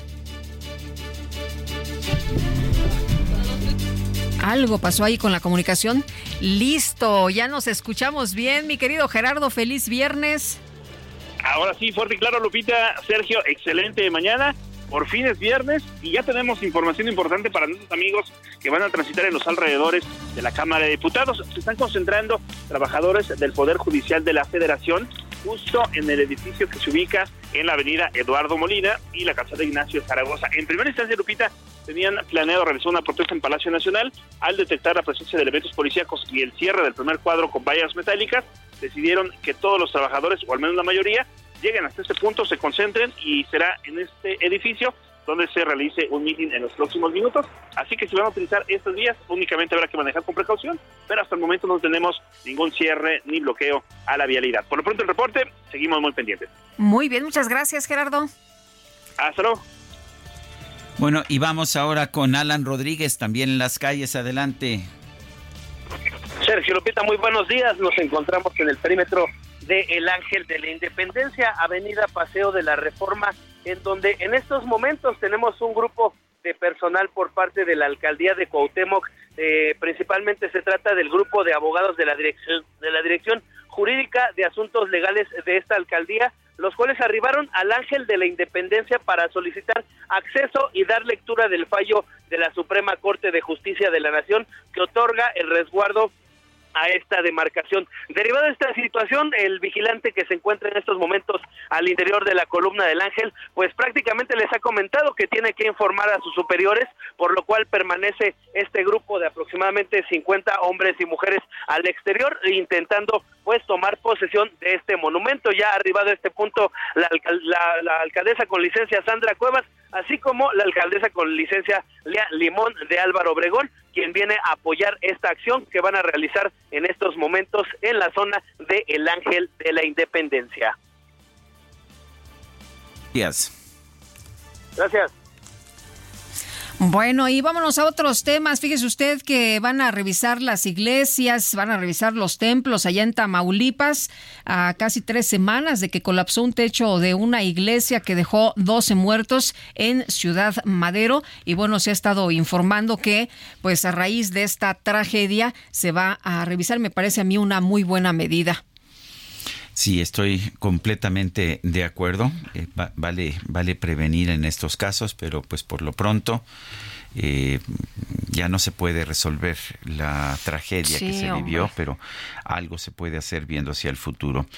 Bueno, y ah, el presidente de la República presumió hoy en su mañanera que registra una aprobación de 70% en el país y solo 26% están en contra. Esto según una encuesta, la encuesta de esta semana de la empresa Morning Consulting, que el presidente pues está eh, le- le- al que el presidente le gusta presentar constantemente. Dice que es falso que México en México la gente esté dividida.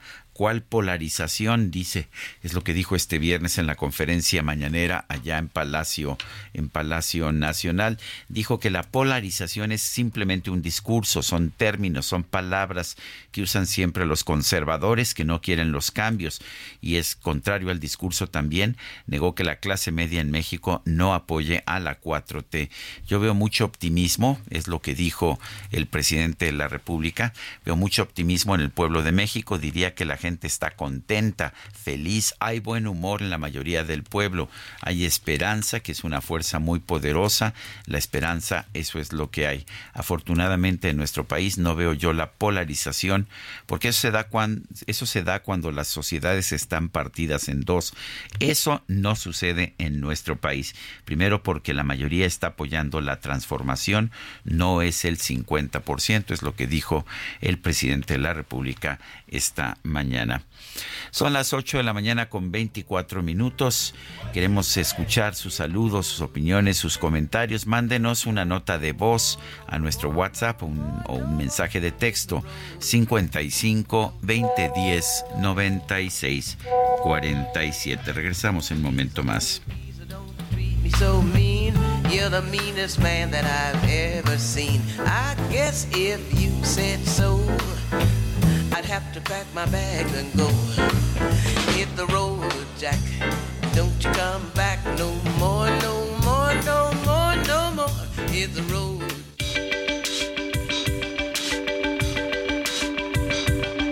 Sergio Sarmiento y Lupita Juárez quieren conocer tu opinión, tus comentarios o simplemente envía un saludo para hacer más cálida esta mañana. Envía tus mensajes al WhatsApp 55 20 10 96 47.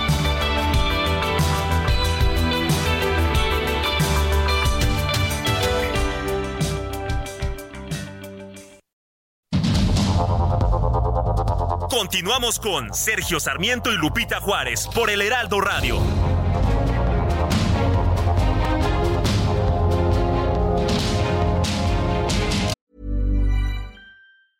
It's that time of the year. Your vacation is coming up. You can already hear the beach waves, feel the warm breeze, relax, and think about work. You really, really want it all to work out while you're away. Monday.com gives you and the team that peace of mind. When all work is on one platform and everyone's in sync, things just flow wherever you are. Tap the banner to go to Monday.com.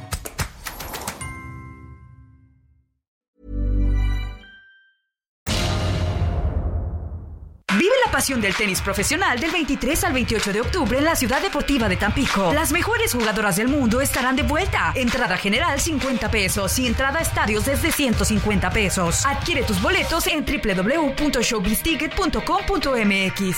Pasión, garra y entrega vive al máximo el Abierto Tampico 2023. Síguenos en nuestras redes sociales. Abierto Tampico para las promociones. Infinity QX80, la expresión de lujo en un diseño poderoso. Ahora, con 36 meses sin intereses o bono flexible. Descúbrelo en Infinity Polanco, Calzada General Mariano Escobedo 476, Anzures. Teléfono 5590-357748. Válido del 3 al 31 de octubre. Cat promedio del 10.7% sin IVA para fines informativos. Consulta www.infinity.mx diagonal promociones.html.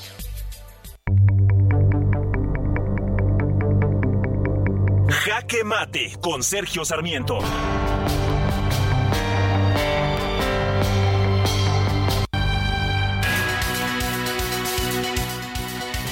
La verdad es que me causa preocupación.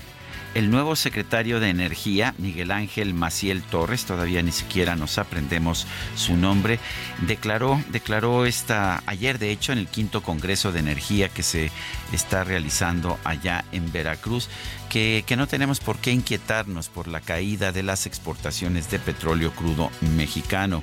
De hecho, estas uh, alcanzaron un nivel de un millón 33 mil barriles diarios de petróleo crudo en este 2023.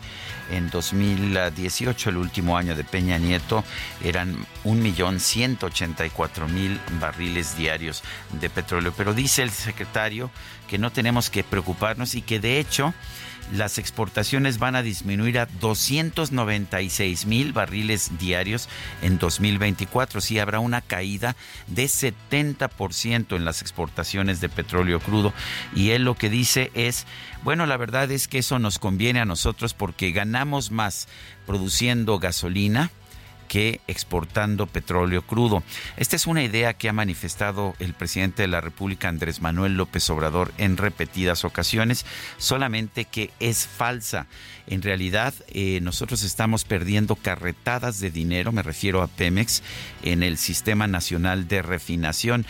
La única refinería propiedad de Pemex que gana dinero es la de Deer Park en Texas. Las seis refinerías en México pierden no solamente un poco de dinero, sino que pierden enormes cantidades de dinero. Preocupa que el propio secretario de Energía no esté consciente de eso. De hecho, en el mismo, en el, mismo foro en Veracruz, el ex rector de la Universidad Nacional Autónoma de México y ex subsecretario de Energía en el gobierno de la República, Francisco Barnés de Castro, quien fue también comisionado de la Comisión Reguladora de Energía, dijo que pues en estos momentos cada, cada, barril de petróleo crudo que se extrae del subsuelo y se exporta le trae a México un beneficio neto de 15 dólares por barril. En cambio, Pemex Transformación Industrial, el Pemex TRI que le llaman, está perdiendo 35 dólares por cada barril que se procesa en el Sistema Nacional de Refinación. Esto ha ocurrido en los últimos cuatro años. Qué pena realmente que el propio secretario de Energía no esté enterado de las enormes pérdidas de las refinerías mexicanas. Yo soy Sergio Sarmiento y lo invito a reflexionar.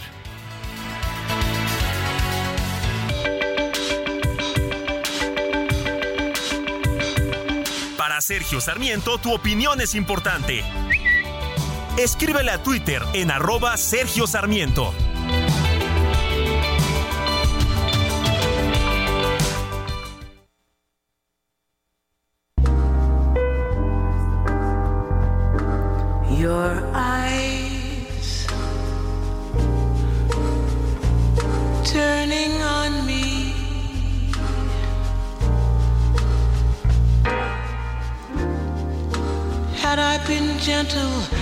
When you told me goodbye?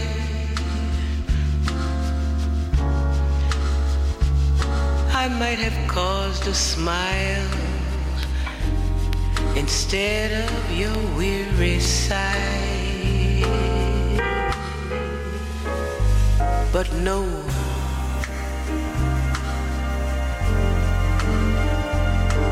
I let you go.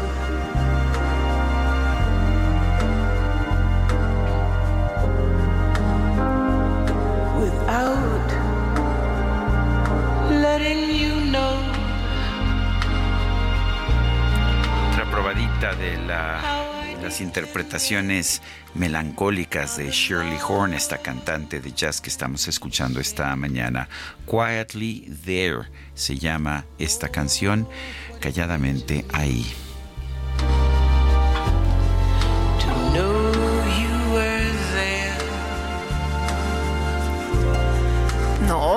Para este viernes, qué bien estamos arrancando, mi No, querido bueno. Sergio. Bueno, este, y al rato se va a poner mejor. Vámonos a los mensajes mientras tanto. Buenos días, ojalá nos ayuden en la Clínica Familiar 11 del IMSS, ubicada en Caruso y León Caballo, Colonia Vallejo.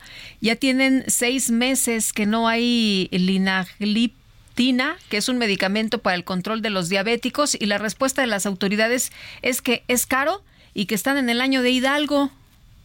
Ándale, así les contestan. Bueno, gracias por apoyarnos. Les pido anonimato. Es lo que nos dice la persona que nos está escribiendo Dice este que mensaje. podría, que podría haber represalias en su contra como paciente. Dice otra persona, feliz viernes, Sergio y Lupita. Para risa lo del INE sobre la paridad de género. Los escritores Alejandro Rosas y Julio Patán tendrán que hacer un libro de Morenadas 2. Un fuerte abrazo, Francisco, 1955. Y también nos dice otra persona de nuestro auditorio, Sergio Lupita, muy buenos días. Soy el señor Reyes, Radio Escucha. Desde el día lunes no se puede hacer transferencias en Banamex. Ayuda, muchas gracias. El senador César Cravioto de Morena informó que la presidenta de la Suprema Corte de Justicia de la Nación, Norma Piña, está invitada para asistir al Senado a defender los fideicomisos, esto antes de que se discuta y se vote el tema la próxima semana. César Cravioto, senador por Morena, está en la línea telef- telefónica. Senador eh, Cravioto, gracias por tomar nuestra llamada. ¿Ha tenido ya respuesta a esta invitación a la ministra presidenta? Hola Sergio, ¿cómo estás? Lupita, buenos días. Buenos días, Eh, senador. No, no, no, no ha dicho nada al respecto desde antier, el miércoles, que dimos una conferencia de prensa lo manifestó el senador Cristóbal Arias, ayer estuvimos reiterando la invitación, no nos ha dicho nada, a nosotros nos parece importante que ella como presidenta del Consejo de la Judicatura, que es quien lleva todo lo administrativo del Poder Judicial, pues se presente en el Senado y defienda el por qué ellos creen que deben de seguir estos fideicomisos. El senador. Y hemos, perdón, hemos garantizado pues, que total respeto, le escucharemos eh, y también esperemos que nos escuche para darles también nuestros puntos de vista. Eh, ¿Cómo serán las condiciones de, del encuentro? ¿Cuál es eh, lo qué, qué es lo que ustedes plantean para recibir a la a la ministra presidenta? Como ella guste, mire, puede ser en comisiones, ya sea en la, en la de Hacienda, que es la que va a dictaminar, puede ser en el propio Pleno, puede ser con el grupo parlamentario de Morena, que somos los que estamos impulsando esta reforma, en las condiciones donde ella se sienta eh, más cómoda, en esas condiciones.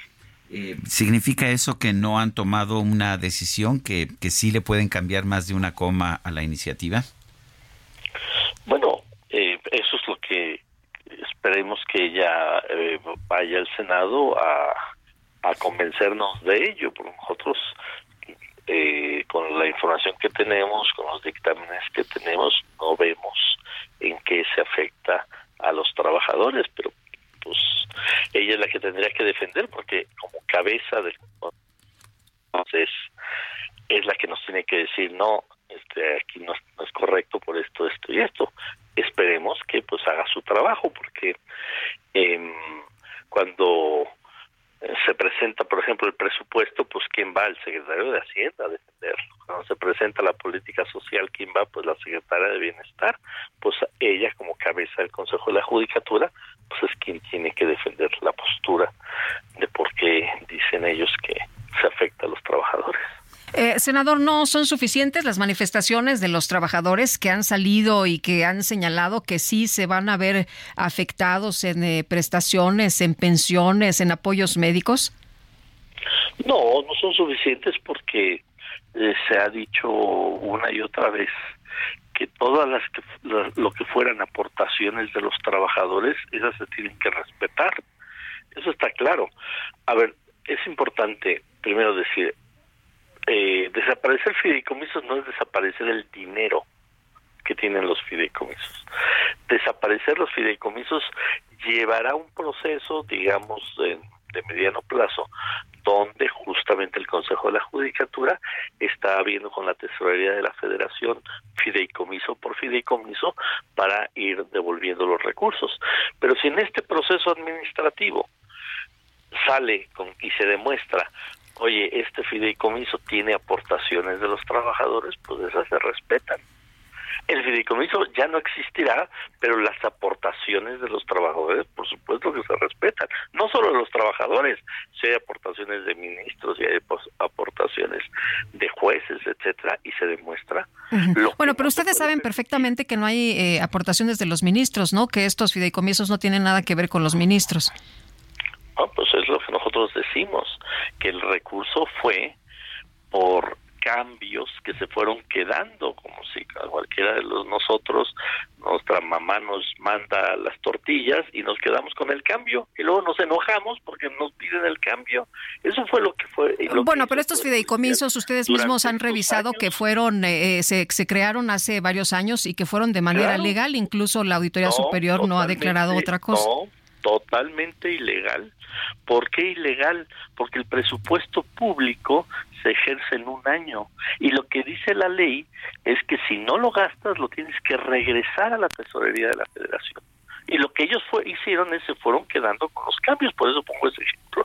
Se fueron quedando y fueron haciendo ilegalmente estos fideicomisos.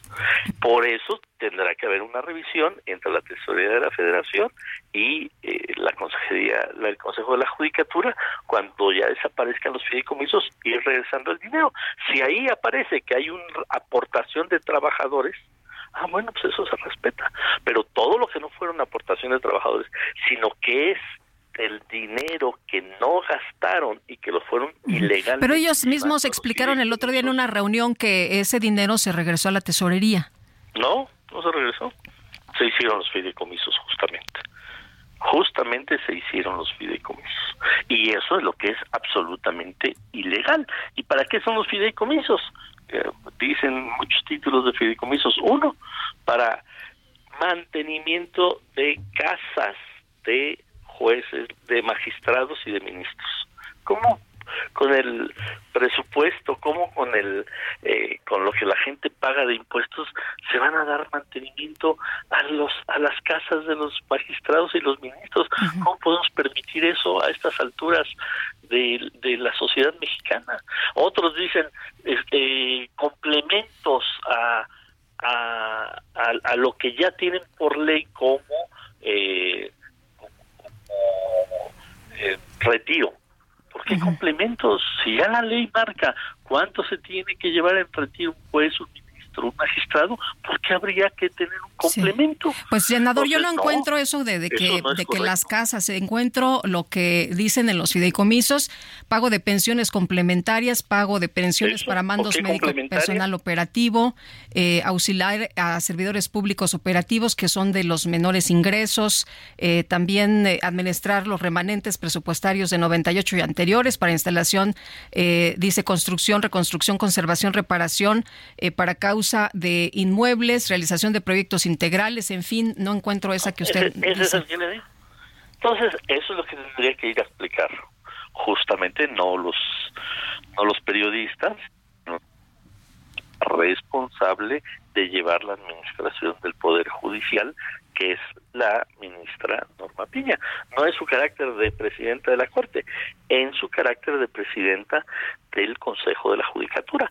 Esa defensa, ¿quién la tiene que hacer? Pues ella porque es la cabeza del Consejo de la Judicatura y nos tendría que explicar y convencer a los senadores que estaríamos cometiendo un error, pero no es así.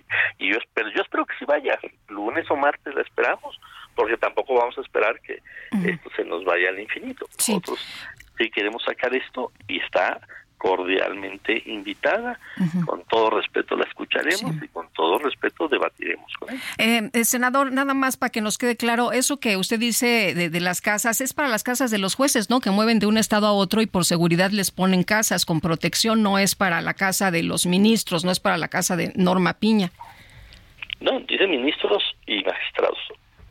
Que lo expliquen, que lo expliquen, porque pues, un- lo, lo que dice lo que dice un título de un fideicomiso, bueno, pues que, que lo explique Norma Piña, justamente. Eso, es- para eso la estamos invitando. Ellos dicen, bueno, se tiene que debatir, ok, ¿con quién? Pues con la responsable administrativa del, del Poder Judicial, que es quien encabeza el Consejo de la Judicatura. Eso es justamente por eso estamos diciendo, pues abrimos esa reunión para que no digan que no queremos escuchar. Queremos escuchar, pues que se presente la responsable para ser escuchada y para debatir y para explicarnos, porque la información que tenemos es derroche, derroche y derroche, y eso es lo que ya no está bien. Y si en esos fideicomisos se demuestra que hay aportaciones de trabajadores o de otros funcionarios del Poder Judicial, eso es dinero de ellos, eso no es dinero del erario, esos no son los, los sobraditos año con año. Lo que no se puede es permitir que de los sobraditos hagan lo que quieran, eso es ilegal, completamente ilegal. Bueno, pues gracias, senador Cravioto, César Gracias. Cravioto, por conversar con nosotros. Gracias, esta senador. Buenos días. Gracias Lupita, gracias Sergio. Bueno, pues interesante esta discusión, ¿no? Eh, hay distintos eh, puntos de vista sobre este tema y ese es el punto de vista de los, una de maniobra los senadores. política, y hay que reconocer. Y hay que recordar que la ministra no va a asistir porque ella es cabeza Claro. de otro poder y no puede as- as- asistir en ese sentido. Puede ir la oficial mayor, pero no puede ir la ministra, pero quieren que vaya la ministra porque saben que va a decir que no. Pues sí. Oye, y también el presidente ayer no dijo, no, bueno, pues va a haber una, eh, va a haber una manifestación el domingo. Que vayan los ministros, que, que, que nos daría mucho gusto verlos ahí ni manifestándose. Pueden ir, ni pueden manifestarse porque es muy posible que este asunto termine precisamente en la Suprema Corte de Justicia de la Nación, que a propósito, la Corte decidió que no va a declarar inhábiles los días del paro de labores de los trabajadores del Poder Judicial, que son del 19 al 24 de octubre. Sin embargo, se precisó que no habrá consecuencias para los funcionarios que no acudan a trabajar y que se sumen a las protestas. La ministra presidenta Norma Piña informó a Jesús Gilberto González Pimentel, secretario general del Sindicato de Trabajadores del Poder Judicial de la Federación, que la Corte votó en sesión privada por continuar con sus labores. Eh, eso es lo que señaló y de hecho la Corte eh, no se puede unir, no se está uniendo a ninguna protesta. Le informo que el Tribunal Pleno de esta Suprema Corte de Justicia de la Nación en sesión privada celebrada el 19 de octubre, es lo que dice la ministra presidenta, resolvió que los días señalados en el periodo anteriormente indicado no se declararán inhábiles. Sin embargo, el Pleno determinó que no habrá consecuencias de carácter laboral ni en relación con los trabajadores que atiendan al paro nacional decidido por la organización sindical que usted representa. Ese es el mensaje que le manda al líder de los trabajadores del Poder Judicial, la ministra Norma Piña, por una decisión de por una decisión de la Suprema Corte. Bueno, y en eh, la línea telefónica está Enrique Díaz Álvarez, doctor en filosofía por la Universidad de Barcelona y ganador del premio Anagrama de ensayo, que está presentándonos eh, su libro El traslado narrativas contra la idiotez y la barbarie. Enrique, gracias por platicar con nosotros esta mañana. Muy buenos días. Hola, buenos días. No, gracias a ustedes. Encantado de estar con, con su auditorio también. Oye, Enrique, cuéntanos cómo nace este libro y qué pasa, qué pasa ante lo que vemos que no nos gusta, ante lo desconocido, ante lo diferente. Pues mira, es un libro que, eh, que reaparece.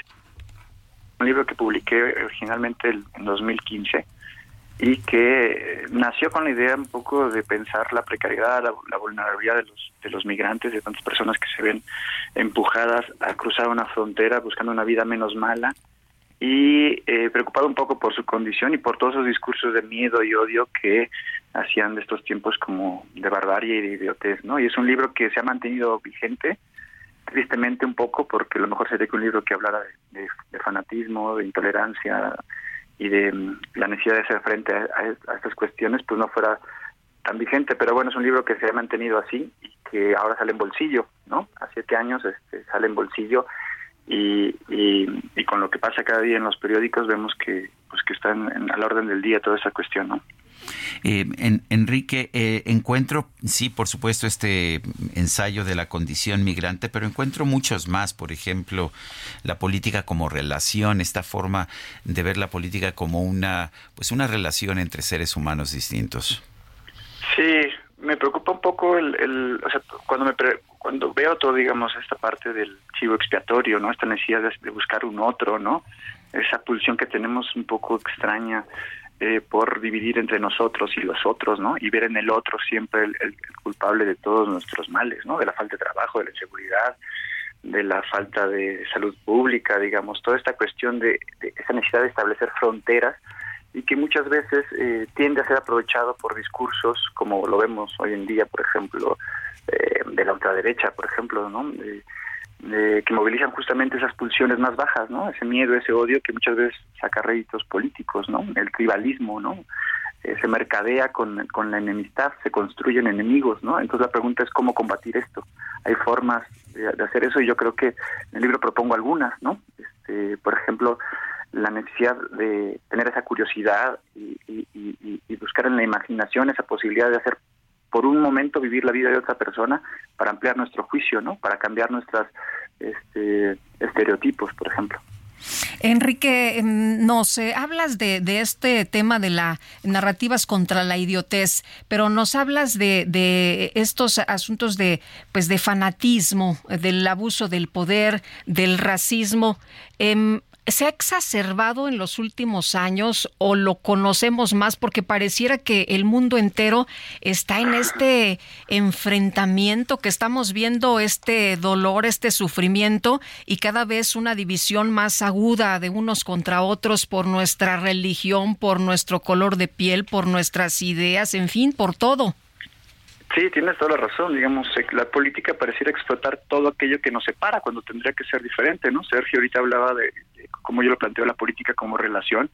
Y es justamente el reto sería cómo hacer una política que nos haga advertir lo común, porque la diferencia y la diversidad es manifiesta. Digamos, solo hay que salir a la calle digamos, y, y se insiste mucho en lo que uno no es. A veces pareciera que este culto de la identidad tiene, no importa quiénes somos, pero tener muy claro quiénes no.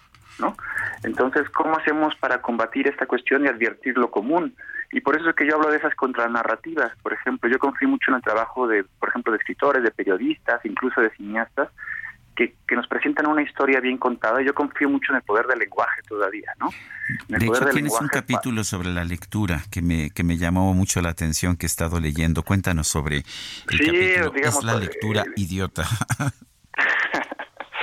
para mí sigue siendo una operación fundamental, ¿no? En época de pantallas y todo eso, porque la lectura, o sea, cuando, por ejemplo, un- una crónica periodística de lo que pasa a una mujer centroamericana al cruzar este país, o un refugiado sirio, o alguien, por ejemplo, lo que está pasando ahora en Gaza, cuando te cuenta una historia concreta que es, está muy bien contada y documentada, esa historia te permite por algunos instantes vivir significativamente la vida de otra persona. Es lo que yo llamo el traslado, ¿no?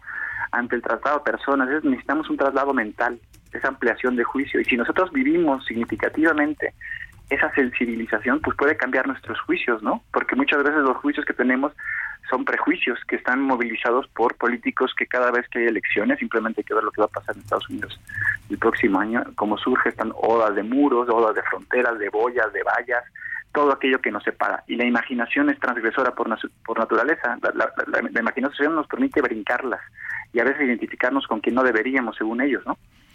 Bueno, Enrique Díaz Álvarez, gracias por conversar con nosotros. No, les agradezco mucho. Buenos días. Hasta luego. Vamos a una pausa y regresamos.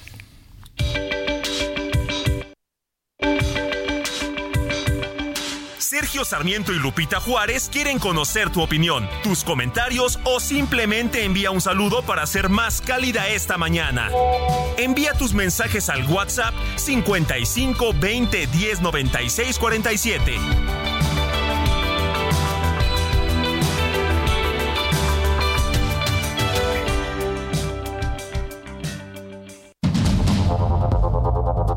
Continuamos con Sergio Sarmiento y Lupita Juárez por el Heraldo Radio.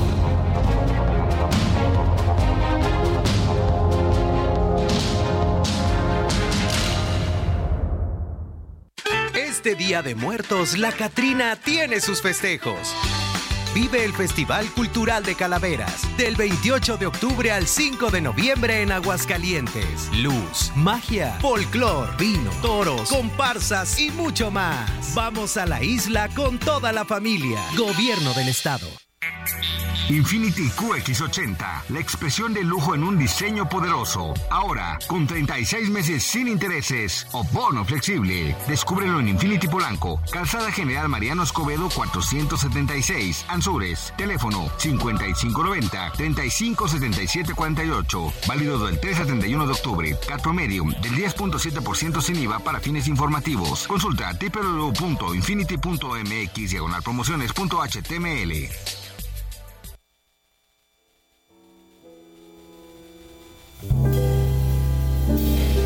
If the sun should tumble from the sky,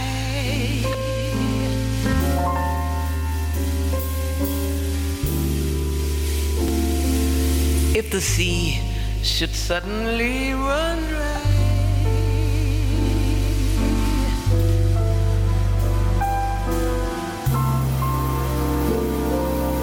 if you love me, really love me. Let it happen. I won't care.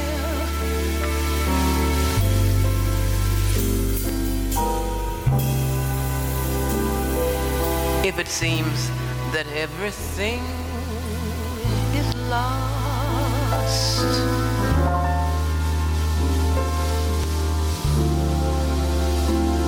I will smile and never count the cost.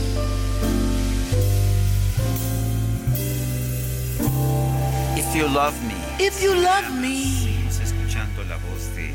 Shirley Horn. Eh, yo sé que no es de estas cantantes así espectaculares. A mí me parece realmente entrañable. Espero que te esté gustando, Guadalupe. Me está encantando, mi querido Sergio, y seguramente nuestros amigos del auditorio lo han estado disfrutando también esta mañana. Vamos a los mensajes.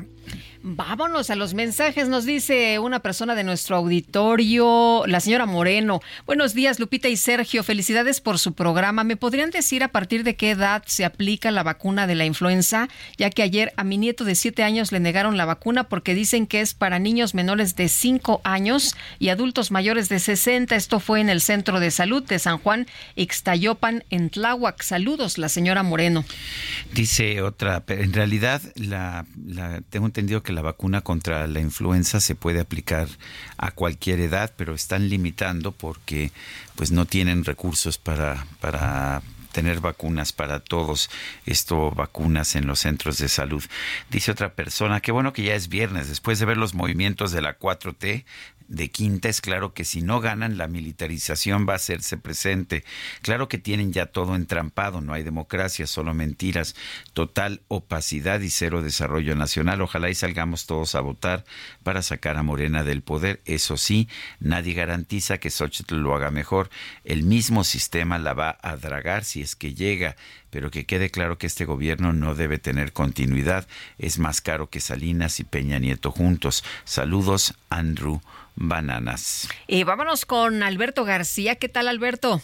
Sergio Lupita, qué gusto saludarlos. Déjenme comentarles que nuestros amigos del Abierto de Tampico nos están invitando a que disfrutemos del mejor tenis del mundo del 23 al 28 de octubre en la ciudad de Tampico, donde se disputará el torneo de la WTA 125 con la presencia de jugadoras de clase mundial. Un evento para toda la familia con zona comercial, música, juegos y mucho, mucho más. Las embajadoras de este año son Agla Tomjanovic de Australia y Heidi Watson de Gran Bretaña. Algunas de las competidoras que estarán presentes son Elizabeth Manlik de Estados Unidos, Emiliana Arango de Colombia, Taylor Towsend de Estados Unidos, Ana Kalinskaya de Rusia, Nuria Parrizas Díaz de España, Rebeca Marino de Canadá y Caroline Dorheit de Estados Unidos. Búsquenlos ya en Facebook e Instagram como Abierto de Tenis Tampico o en su página abiertotampico.com.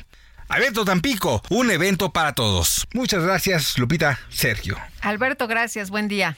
Y vamos a un resumen de la información más importante. El presidente López Obrador presentó esta mañana a Erika de la Luz, de las integrantes de, de, su ayudantía. Resaltó que este grupo de trabajo no tiene entrenamiento militar para protegerlo. Cuidaban al presidente ocho mil elementos del Estado Mayor Presidencial. Y ahora mira, somos libres. A ver si no está una compañera de las de ayudantía. Cualquiera que venga, para que vean. Son 15 las que me ayudan. ¿Tú dónde trabajas? A ver, platica, ¿quién eres tú? Ay, hola, ¿qué tal? Buenos días. Erika de la Luz, mucho gusto. Yo soy trabajadora social y bueno, estoy aquí con el señor presidente en todas las actividades de sus giras, de las actividades aquí en Palacio, con mucho gusto se realizan. Soy profesionista y tengo 33 años.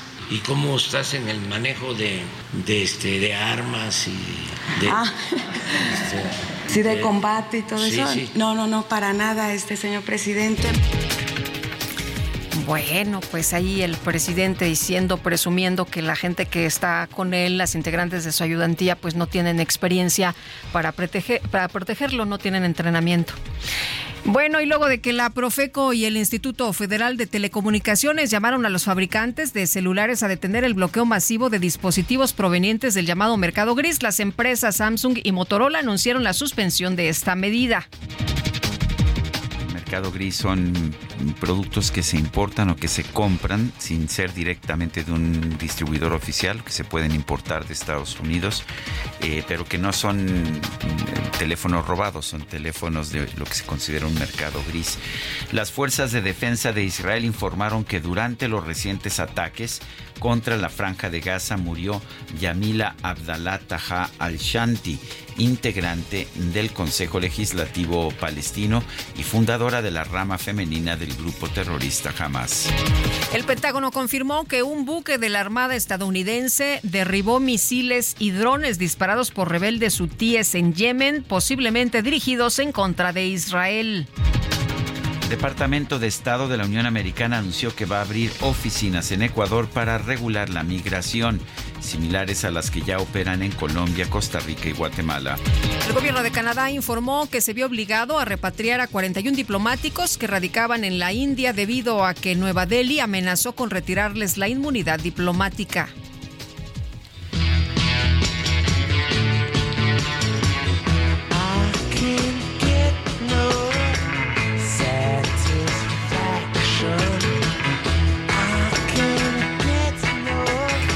Los integrantes de la banda de rock británica The Rolling Stones encabezaron la presentación de una nueva camiseta del Fútbol Club Barcelona con motivo del lanzamiento de su nuevo disco Hackney Diamonds.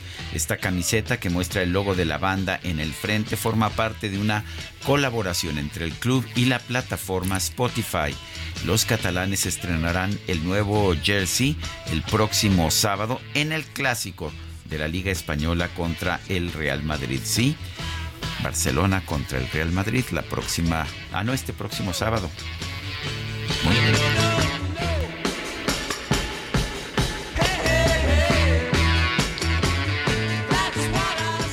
Infinity QX60, rediseñada para darle poder a tu estilo de vida. Ahora con 36 meses sin intereses o bono flexible. Descúbrela en Infinity Pedregal, Avenida Insurgente Sur, número 1355, Jardines del Pedregal. Teléfono 5555 285344. Válido del 3 al 31 de octubre. CAT promedio 10.7% sin IVA para fines informativos. Consulta www.infinity.mx diagonal promoción html Extra, extra, por fin buenas noticias, extra.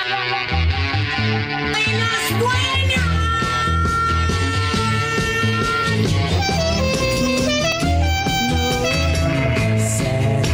Súbale, súbale, hay lugares. La micro deportiva ya te contrataron, mi querido Julio Romero, ¿cómo estás? Muy bien, mi querida Lupita, Sergio, muy buenos días, qué gusto saludarles. Eh, pues aquí es como la casa del jabonero, el que no cae resbala. así es, sin duda.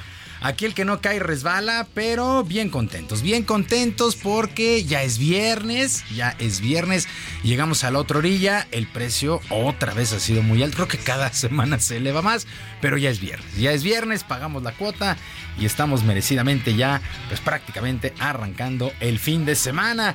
Y también arranca la jornada 13 del torneo de apertura del fútbol mexicano. Regresa a la actividad después de la fecha FIFA, después de los juegos de la selección. Pues ahora regresa el torneo local, el bendito torneo local.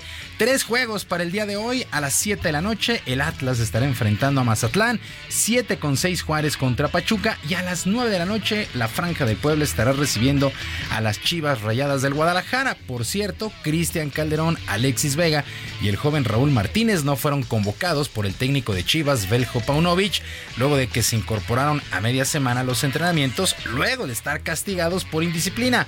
Por su parte, en el seno de la franja, toda esta situación los mantiene sin cuidado y de hecho quieren aprovecharla para ganar los tres puntos, a decir del técnico de la franja, Ricardo Carvajal. Y no necesariamente por el momento que ellos viven eh, lo que ha pasado extra cancha a nosotros nos tiene eh, sin cuidado, si bien es cierto que, que, tienen bajas importantes, pero estamos enfocados en lo que vienen haciendo en lo deportivo y me parece que es 100% ganable. Ganable por la necesidad que tenemos nosotros, porque estamos en casa, por la buena racha que tiene el equipo.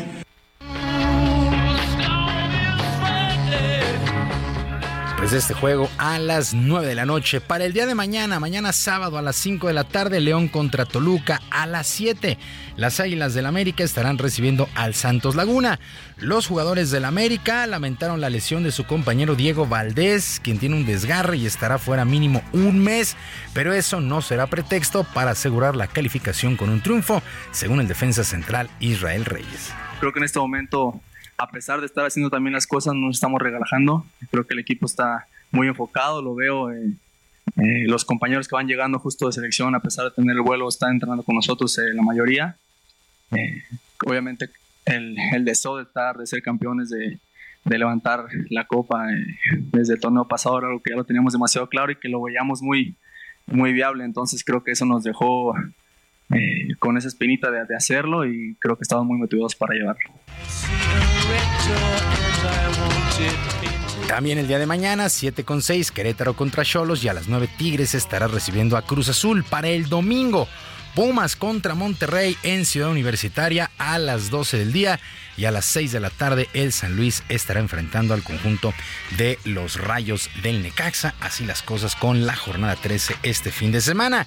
Y ya lo escuchábamos, ya lo escuchábamos, la directiva del Barcelona y los legendarios Mick Jagger, Keith Richards y Ron Good presentaron la camiseta que estará utilizando el equipo de fútbol en el próximo clásico frente al Real Madrid que será el 28 de octubre. Este duelo, el clásico, será el próximo fin de semana, 28 de octubre. La playera azulgrana llevará estampada la famosa lengua que ha acompañado a los Rolling Stones por más de 50 años. Gracias al patrocinio de una plataforma musical, el Barcelona pues ha presentado estampados en su playera como el de Rosalía en su momento, el de Drake. Ahora pues estarán The Rolling Stones en la playera. El clásico es el 28. El 28, el Eso 28, es. sí, Ah, es el 28 de, de mañana eh, en 8. No, sí, porque yo pensé que era mañana, sí. No, es eh, el 28. Fíjate que serán por ahí de 2.000 playeras solamente las que estén sacando. Lo estará utilizando tanto el equipo varonil como el femenil. Y llamó la atención, fíjate, llamó eso la atención que el día de ayer la presentación la hicieron los propios Rolling Stones, ¿no? Entonces, pues llamó, llamó mucho la atención. Hay un video ahí promocional que está circulando en redes.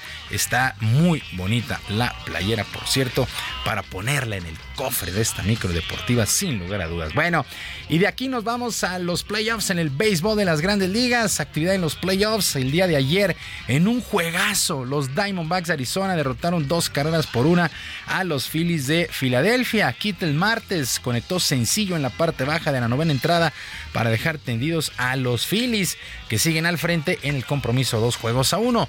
Mientras que en la Liga Americana el equipo de los Astros de Houston derrotó 10 carreras por 3 a los Rangers de Texas y emparejaron a dos por bando.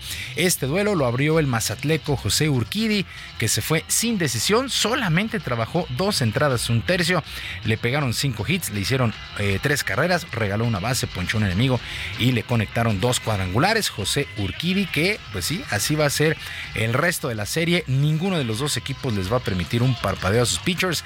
Y el día de ayer le tocó el turno a José Urquidi. Solamente dos entradas, un tercio, pero lo rescataron sus compañeros. Bueno, de hecho le empataron, le empataron. El compromiso se fue sin decisión.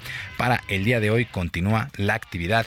Y este día, este día se ponen en marcha los Juegos Panamericanos en Santiago de Chile y hasta el próximo 5 de noviembre. La delegación de nuestro país buscará conservar o mejorar el tercer lugar en el medallero con poco más de 600 deportistas. Uno de los equipos que más expectativas ha levantado es el de gimnasia rítmica que vivió una verdadera pesadilla cuando estaban entrenando allá en Israel.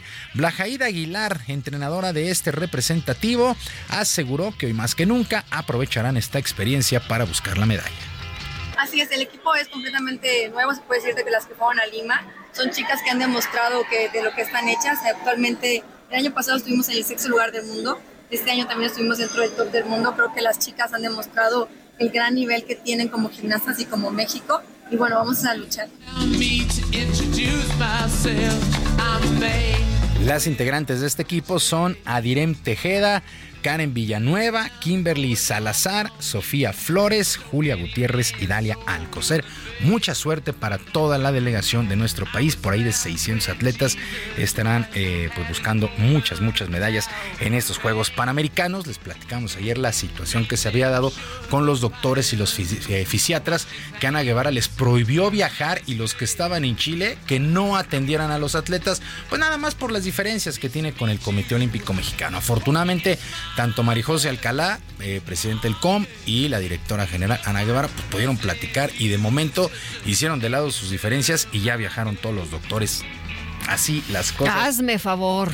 Así las cosas. Pero dice el presidente que no hay polarización. Qué lejos, qué lejos está Ana Guevara de aquella mujer que le aplaudimos y nos se detenía este país para verla, para verla competir. Sí, qué lejos qué estamos, lástima. qué lejos estamos. Bueno, Bueno, muy triste ver su desempeño como presidente de la CONADE. y fíjense, bueno, dos exdeportistas metidos en lo peor de la política, calificado por la gente.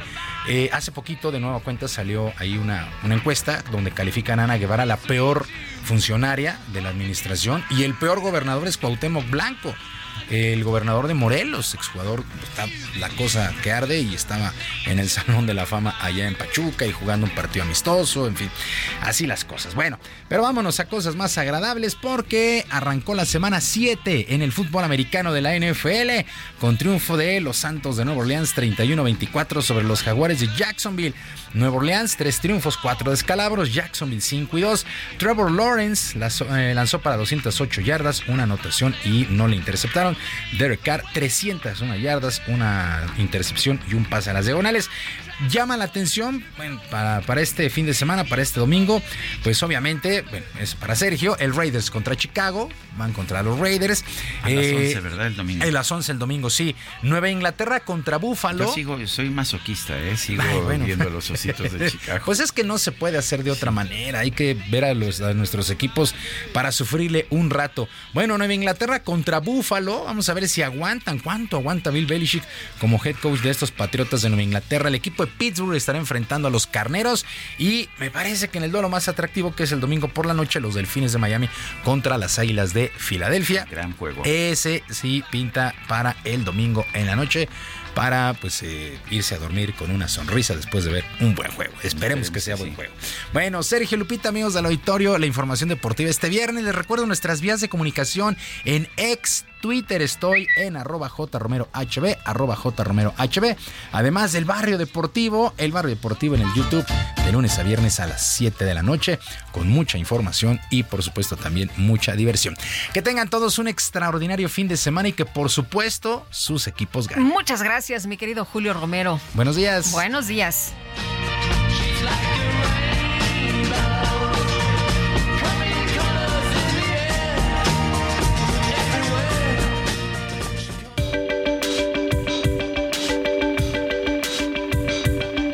Lupita Juárez, tu opinión es importante. Síguela en arroba Lupita Juárez H.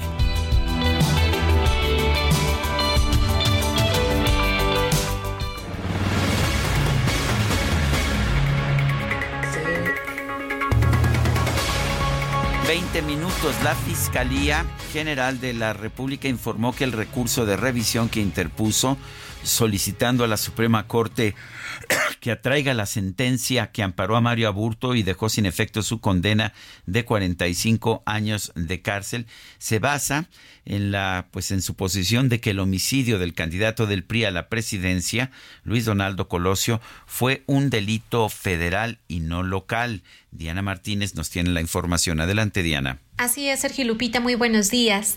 La Fiscalía General de la República insistió en que el homicidio de Luis Donaldo Colosio es un delito federal y que el tribunal que amparó a Mario Burto Martínez ignoró la magnitud de este hecho que afectó gravemente la democracia de México. Después de que se difundió que la Fiscalía impugnó el amparo otorgado a Burto Martínez, sentenciado por este magnicidio, la institución emitió un comunicado en el que informó sobre la presentación del recurso de revisión que tiene como objetivo que la Suprema Corte de Justicia de la Nación atraiga el caso. La Fiscalía señaló que el tribunal colegiado no tomó en cuenta las consecuencias del homicidio, un hecho delictivo que afectó la democracia y el proceso electoral para la presidencia de la República, así como el avance en materia de participación ciudadana. Destacó además que el tribunal omitió dar vista y escuchar a las víctimas directas e indirectas de este delito, dejando en indefensión al Estado, a sus instituciones y a las personas afectadas, lo cual debe ser restituido por elemental justicia. Recordarán que el 21 de abril de 2021, el Instituto Federal de Defensoría Pública presentó una demanda de amparo contra la sentencia de 45 años de prisión que se impuso a Burto Martínez y en días pasados el primer tribunal colegiado determinó que a Burto Martínez no se le debió aplicar el Código Penal Federal, sino el de Baja California, que establecía una pena máxima de 30 años de cárcel. La sentencia condenatoria quedó sin efectos y se ordenó que Aburto sea sentenciado con base en el Código Penal local de 1994. Hasta aquí mi reporte. Muy bien, Diana Martínez, muchísimas gracias. Y Alan Rodríguez anda por allá en el Ángel de la Independencia. ¿Qué pasa, Alan? Cuéntanos, buenos días. Lupita, Sergio, amigos, muy buenos días. Continuamos muy a la expectativa de las actividades que van a realizar la alcaldía de Cuauhtémoc, luego de que esta mañana el equipo jurídico de esta demarcación intentó pues tomar posesión, dar pues lo que es iniciar las actividades en la zona de este Ángel de la Independencia, ya que la Suprema Corte de Justicia de la Nación falló a su favor para hacer entrega de este monumento. Sin embargo, esta mañana al realizar esta actividad, pues el personal vigilante que se encuentra al interior de la columna no les facilitó la entrada ni el acceso. Ha llegado varias camionetas con algunas eh, pues vallas, las cuales estamos al pendiente de, si las van a instalar alrededor de este monumento y sobre todo de cuáles van a ser las actividades que va a realizar la ya alcaldesa ahora de, de Sandra Cuevas de Cuauhtémoc, luego de que pues prácticamente no se le permitió entrar al Ángel de la Independencia. Bueno, pues muchas gracias, Alan. Vamos a estar muy eh, pendientes de lo que sucede por allá. Continuamos al pendiente. Muy buen día. Pues le llamaremos la batalla del ángel, ¿no? Pues Me parece bien. Bueno, vámonos mejor hasta Coajimalpa. Mario Miranda, adelante. ¿Qué tal? Muy buenos días, Sergio Lupita. Nos encontramos en la calle Armada de México, esquina Navio, esto en la colonia Chamizal, perteneciente a la alcaldía Cojimalpa, donde la noche de ayer ocurrió un derrumbe en una obra mientras se realizaban trabajos de excavación con una red excavadora. Y te informó que de esta derrumbe resultaron dos viviendas afectadas, 15 personas fueron desalojadas por el personal de protección civil y bomberos y luego fueron trasladadas a un hotel donde pasaron la noche mientras se resuelve su situación. Las primeras investigaciones indican que la posible causa del derrumbe es que no se colocó un muro de contención para dividir para de las viviendas aledañas, pero afortunadamente no resultaron personas lesionadas. Será el personal de la Fiscalía quienes determine las causas del incidente. Informo que el lugar pertenece acordonado, se han colocado ceros de suspensión por parte de la Fiscalía, del Gobierno de la ciudad y de la Alcaldía Coajimalpa. Estaremos al pendiente de los actos que se realicen en esta obra donde ocurrió un derrumbe la noche de ayer. Sergio Lupita de información al momento. Muy bien, pues muchísimas gracias Mario Miranda. Nosotros vamos a una pausa y regresamos.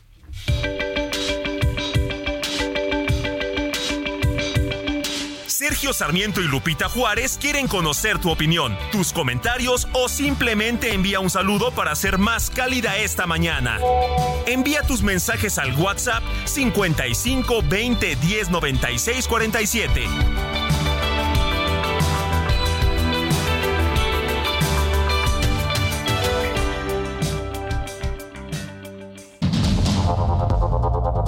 Continuamos con Sergio Sarmiento y Lupita Juárez por el Heraldo Radio.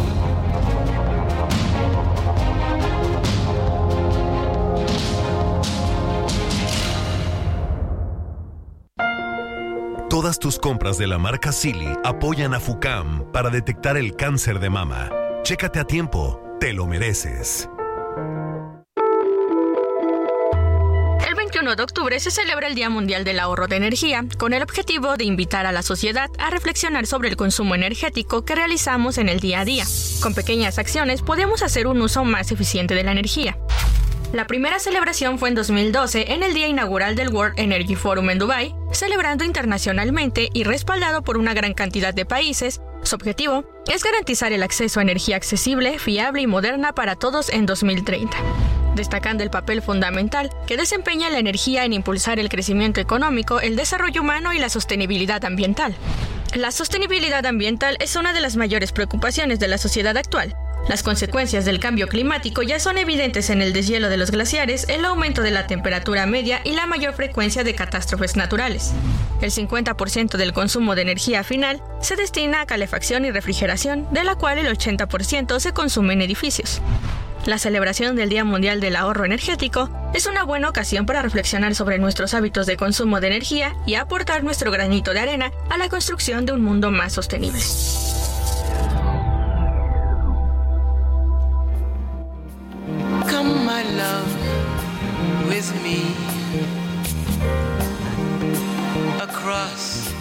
The sea. Return to paradise.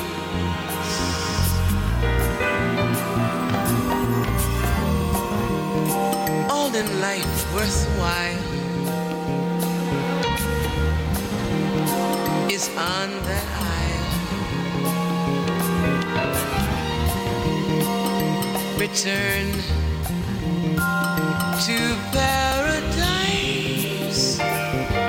Return to Paradise, regreso al paraíso. Seguimos escuchando música interpretada por la, la voz grave, la voz ah, realmente melosa de Shirley Horn.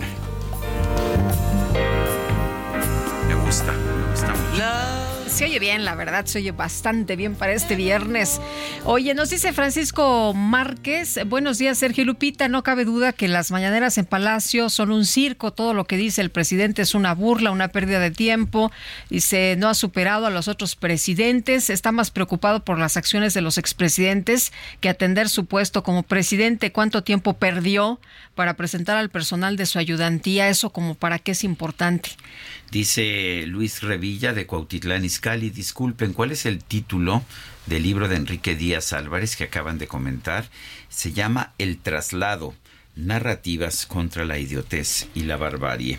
Y Sergio Lupita, una pregunta. También van a citar y a pedirle cuentas al ministro Saldívar, que tuvo mucho más tiempo en el mismo puesto. A él también se le debe de auditar, ¿no? Ya que la ministra Norma Piña tiene poco tiempo de haber eh, tomado ese cargo como presidente de la Suprema Corte. Los admiramos y felicitamos por su trabajo, por sus conocimientos y por su gran simpatía. Nos dice, felicidades Sergio Lupita, familia Villanueva y Toache. Son las 9 de la mañana con 34 minutos. La Procuraduría Federal del Consumidor y el Instituto Federal de Telecomunicaciones hicieron un llamado a las empresas fabricantes de dispositivos móviles para que suspendan el bloqueo de teléfonos celulares del mercado gris. Irene Levy es abogada experta en telecomunicaciones. Irene, ¿cómo ves esta petición? ¿Cómo ves la medida que tomaron pues distintas empresas para bloquear los teléfonos del mercado gris? Muy buenos días, querido Sergio Lupita. Este, pues mira, me parece la medida de bloquear los los teléfonos celulares del mercado gris me parece una estupenda medida, eh, pero desbloquear estos teléfonos no es el no resuelve el problema de fondo. Es decir, eh, lo que se requiere en este en este mercado gris, que se trata de, de equipos que no están correctamente homologados, que no cumplen las normas. Algunos de ellos tienen Hola Irene. Sí, se nos parece que se nos, cortó, la llamada. La, comunicación. Sí, ya, te perdimos. nos decías que son aparatos que no están homologados, eh, que tienen que no están homologados exactamente, ¿eh? que no están homologados y que inclusive les decía yo tienen eh, a veces un doble email, doble número de, de, de, identificación, porque incluso algunos de ellos son robados y rescatados en el mercado y vueltos a, a vender en el mercado. Entonces, este es el mercado gris y el problema no se queda ahí, porque el problema es en realidad tendríamos que preguntarnos por qué se venden estos equipos, es decir, por qué han llegado a la venta de los fabricantes y de los y de los operadores. Ese es, ese es por un lado, y me parece bien porque ya reaccionaron algunos fabricantes diciendo sí, vamos a, revisar para que estos equipos sean inmediatamente desbloqueados. Lo que yo veo, queridos eh, Sergio Lupita, es que este comunicado se está prestando a confusión, porque si bien habla del mercado gris, y para algunos que conocemos este tema, pues puede ser bastante claro ese, ese asunto. Sí me parece que ha despertado he leído algunos comentarios y, en, los usuarios de, de, Twitter, de Facebook, me parece que ha despertado confusión. Muchas de las personas están pensando que se acabará con el desbloqueo en general, es decir, que ya no existirá bloqueo de celulares y que con esto pues se podrán cambiar de compañía. Recordemos que el bloqueo de celulares está permitido por la ley y diría yo incluso es bueno. ¿Qué significa esto? El bloqueo de celulares eh, es, es, correcto y es legal cuando se trata de equipos que están financiados por los operadores.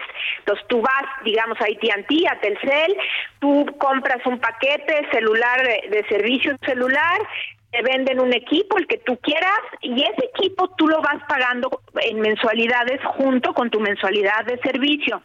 Ese equipo en realidad todavía no te pertenece porque lo estás pagando en mensualidades. Por lo tanto, te lo entregan bloqueado precisamente porque no lo has terminado de pagar y es una manera de protegerse el operador de que ese equipo tú no lo vas a eh, utilizar con otra empresa y no te vas a ir y vas a incumplir los pagos con, eh, con el operador. Esto está bien porque incentiva la posibilidad de que nosotros adquiremos, adquiramos equipos eh, que nos financien.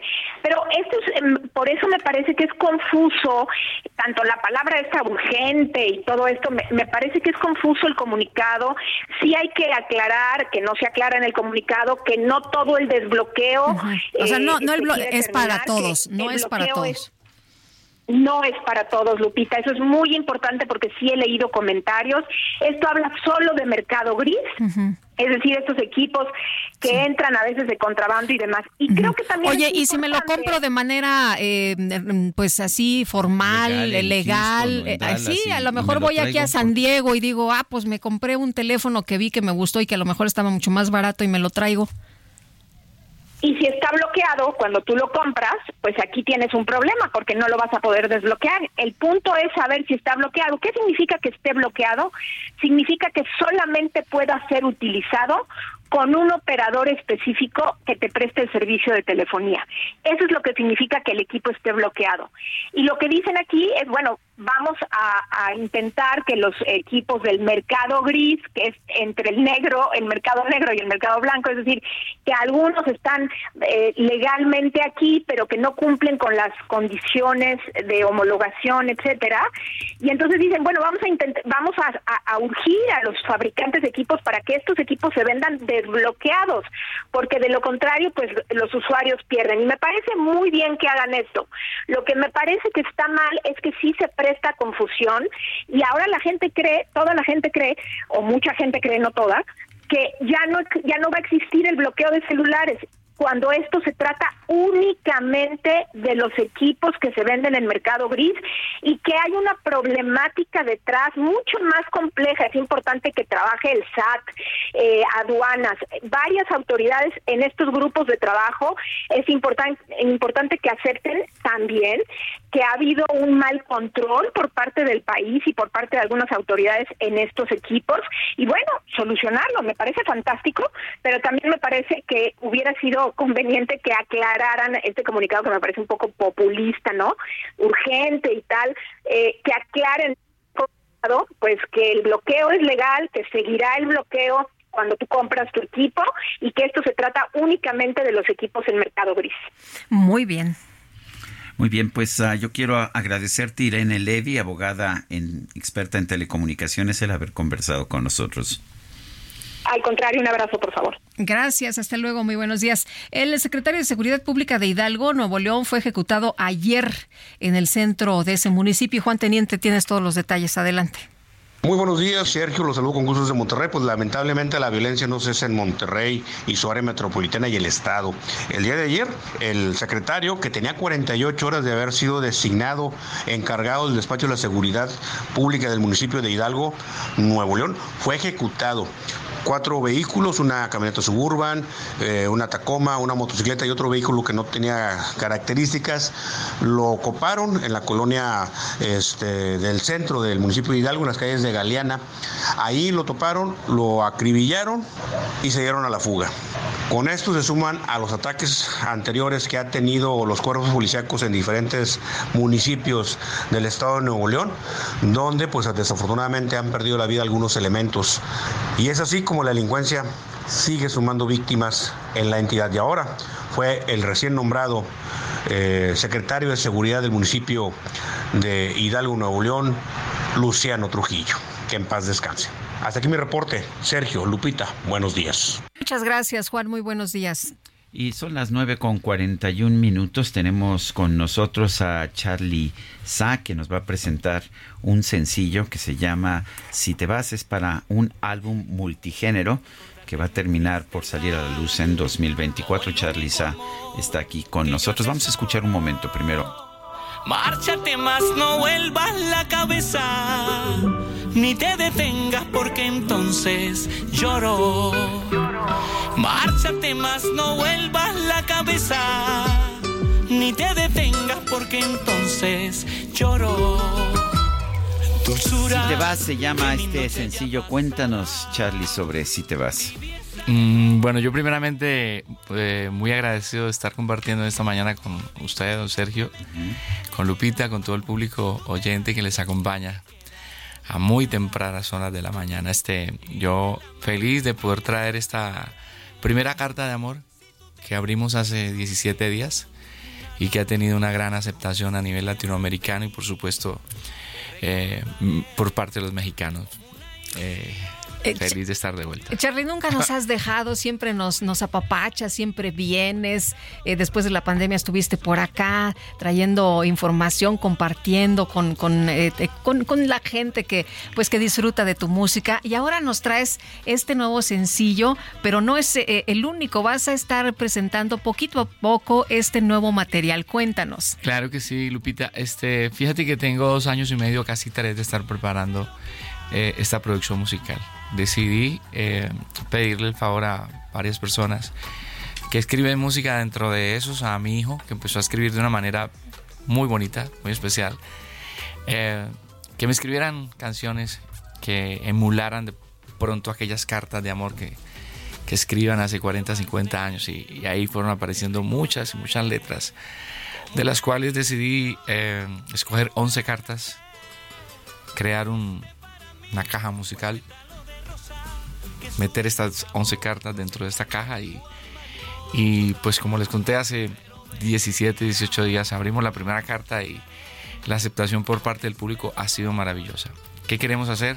Mensualmente abrir una carta para que la gente tenga la posibilidad de, de- de identificarse con ella, encontrar de pronto una respuesta que ha estado buscando hace mucho tiempo, dedicarla.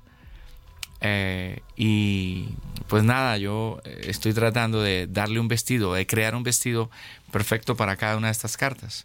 Este vestido viene en tiempo de en Power Balls, que hace mucho tiempo. Tenemos la oportunidad de escuchar el vals, pero esta vez lo vestimos con un poquitico de trap, con un poquitito de R&B, pero las guitarras acústicas, los requintos están muy presentes. Y, y creo que hasta el momento eh, nos ha funcionado muy bien la fórmula. La próxima carta la vamos a abrir en un mes y puede venir vestida de, de bachata. La otra va a ser dos meses y pueden Se van a hacer géneros distintos en un solo álbum. Sí, esa es la idea. Es prácticamente lo que yo normalmente hago en vivo. Yo cuando eh, eh, tengo una presentación, un show, un concierto, eh, me convierto en un artista camaleónico, en un camaleón. Y me paseo por el vals, me paseo por el bolero, sueno a tambor de cumbia, aparece un timbal, una congo y un bongo y hago salsa. Ah, o mm, me pongo bien sabroso y, y canto una bachata. Entonces, este, eh, este álbum es, es, es prácticamente que un álbum concepto así que viene acompañado de multigénero. Sí. ¿Y ya sabes cuál es la siguiente eh, melodía que nos vas a presentar o va a ser al azar? Al azar, por eso tienen que estar muy, muy conectaditos a través de mis redes sociales, de Instagram, de Facebook, TikTok, eh, para que eh, puedan disfrutar de cada una de estas cartas que, que vamos a estar abriendo mensualmente. El, um, ¿Cuántas cartas van a ser en total? 11. 11 cartas. El, ¿Va a haber después un álbum físico o nada más un álbum en plataformas? No, vamos a, vamos a hacer, vamos a hacer un álbum físico. Fíjate qué, qué bonita pregunta. Sí, vamos a hacer un álbum físico y vamos a, a, a, a- a imprimir, ¿no? Eh, una cantidad limitada para sacar este álbum en tipo acetato, lo que eran los LP Sí, los LP. Anteriormente y creo que, que la gente lo va, lo va a disfrutar mucho porque a mí me encanta mucho más lo físico. Hay muchas personas que me dicen, hey, hace Sí. mucho tiempo que no te veíamos, ¿dónde estabas? Porque eh, normalmente siempre las visitas son físicas, ¿no? Face to face. Pero eh, este nada, yo creo que la mejor forma de permanecer es por medio de la música, aunque no estés presente.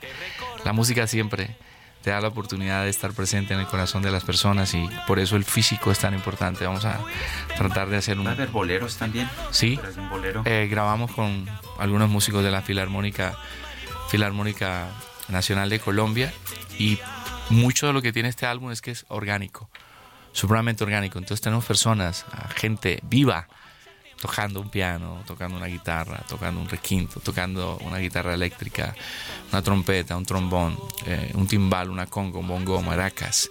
Entonces hoy normalmente eh, se está haciendo música de manera muy ligera, lo llamaré yo así, y, y este poco se tiene en cuenta al, al, gremio de los músicos para, para hacer música orgánica y, y, yo pues por eso me demoré tanto tiempo, dos años y me he ido tratando sí. de trabajar eh, puntualmente. Eh, que con... quedara bonito. Exacto, para que quedara bonito. Eh, Charlie, eh, ¿vas a, a, presentar este material de manera conjunta ya el 2024 y haces gira después o...? Ya estamos preparando el Tour Ajá. 2024, uh -huh. que incluye México.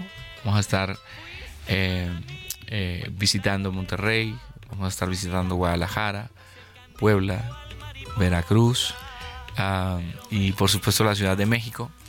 De allí vamos a estar en diferentes ciudades de los Estados Unidos, vamos a ir a Puerto Rico, vamos a estar en Dominicana, vamos a visitar Centroamérica, El Salvador y Guatemala, vamos a ir hasta el, sur, a Chile, que también eh, eh, hay una, un gran cariño por parte de los chilenos y este nada, a ver si de pronto Dios nos permite ir al Ecuador, que, que lo aprecio y lo quiero mucho, y al Perú. Bueno. Pues Charlie Sam, gracias por estar con nosotros esta mañana. A ustedes muchas gracias. Muchas gracias, igualmente. Gracias. Bueno. Son las 9 con 49. Y vámonos con información de Gerardo Galicia, que anda por allá en la zona oriente de la Ciudad de México. ¿Qué sucede a esta hora, Gerardo? Cuéntanos costado de la Cámara de Diputados, Lupita Sergio, excelente mañana. Continúa el arribo de trabajadores del Poder Judicial de la Federación, justo en el inmueble que se ubica en la calzada de Ignacio Zaragoza y el eje 3 Oriente de la avenida Eduardo Molina, que es el Consejo de la Judicatura Federal, para poder realizar un mitin. Querían llegar al Zócalo, sin embargo, por vallas metálicas y por presencia de elementos policíacos, cambiaron esta protesta a esta sede. Siguen llegando muchos de los trabajadores de otros inmuebles del Poder Judicial de la Federación y se espera que en los próximos minutos realicen o den una postura respecto a este movimiento y la sede de protestas que están realizando por la extinción de varios de sus fideicomisos. Por lo pronto, la buena noticia, Sergio Lupita, es que no tenemos cierres. Hasta este momento está completamente abierto el eje 3 Oriente y también la carretera de Ignacio Zaragoza se puede utilizar sin ningún problema. Y por lo pronto, el reporte. Gracias, Gerardo. Hasta luego. Hasta luego. Y son las 9.50. Vamos a un resumen de la información que se ha generado esta misma mañana. El presidente López Obrador advirtió que podría publicar un decreto para declarar área natural protegida los terrenos de la empresa Vulcan Materials en Quintana Roo en caso de que la firma no ponga fin a la destrucción del medio ambiente. Pero yo quiero decirles aquí a todos los mexicanos de que yo no me voy a ir eh, sin resolver esto. Y la mejor forma de resolverlo es que se declare zona natural protegida. Todo y que se les pague de conformidad con la ley la indemnización co correspondiente. Sencillamente se declara área natural protegida por decreto. Bueno, pues ahí está el anuncio. ¿Y también eh, la ruta del tren Maya? No, ahí no se tiró ni un solo árbol, te ah, equivocas. Ah, sí. Ah, bueno. No seas alterativo. La, las, las fotos que vi no eran verdaderas. Bueno, el presidente López Obrador encabezó la firma de un convenio entre la Secretaría del Bienestar y la Fundación Teletón para llevar a cabo la donación de una casa, esto en beneficio de personas con discapacidad. La organización Amnistía Internacional llamó a los países que van a participar en el encuentro por una vecindad fraterna y con bienestar que se llevará a cabo el próximo domingo en Palenque, Chiapas, a comprometerse a respetar los derechos de los migrantes. El responsable de situaciones de emergencia de la ONU, Martin Griffiths, aseguró que el organismo continúa en negociaciones intensas y avanzadas con todas las partes para concretar la entrada de ayuda humanitaria internacional a la franja de Gaza. En un comunicado, el ejército de Israel aseguró la mayoría de los aseguró que la mayoría de los rehenes secuestrados por Hamas siguen con vida. Destacó que más de 20 de ellos son menores de edad. Y por quinta vez en esta semana las autoridades francesas ordenaron desalojar el Palacio de Versalles por razones de seguridad. Además, 14 aeropuertos regionales recibieron avisos de bomba. Es Winnie Pooh, es Winnie Pooh, un traviesocito de algodón relleno. Es Winnie Pooh, es Winnie Pooh, un curiosocito barrigón. En Florida, en los Estados Unidos, un maestro de primaria podría ser sancionado por haber proyectado a sus alumnos de cuarto grado una película de Winnie the Pooh que ellos mismos eligieron. El problema fue que la cinta en cuestión no era el clásico animado de Disney, sino la película de terror Winnie the Pooh Blood and Honey, conocida por transformar al tierno oso amarillo en un ser maligno. Un traviesocito de algodón relleno. Es Ah, los chamacos eligieron la peli, ¿eh? Ah, pues sí, claro, pues es Bueno. que no les van a estar censurando, ¿verdad? Las películas que ven. Bueno, pero son las nueve con 53 minutos. ¿Qué crees, Guadalupe? ¿Qué pasó? Que ya se nos acabó el tiempo. Inauguramos el viernes. Inauguramos de una vez Inauguramos los festejos. Oye, por cierto, ¿cuándo es tu cumple? El lunes, ¿verdad? El cumple es el lunes, oficial el lunes, solo que yo empecé a festejar desde antes. Me parece muy bien, Ya mi querido sabes, como Sergio. Me dijeron, Carla, Carla amenazó y dijo, aquí, si no hay guateque, no hay nada, ni siquiera se te va a permitir mencionar el tema. Entonces habrá guateque. Deseo que te la pases muy bien, a todo dar. Y nosotros, pues, nos escuchamos el lunes en punto de las 7. Que la pasen todos muy bien. Hasta el lunes, gracias de todo corazón, lo dejamos con más música de Shirley Horn, esta cantante estadounidense que hemos estado escuchando esta mañana. Suddenly,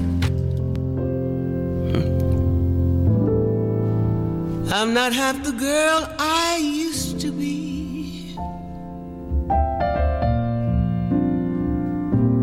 There's a shadow hanging over me. Cause yesterday came suddenly, suddenly, suddenly.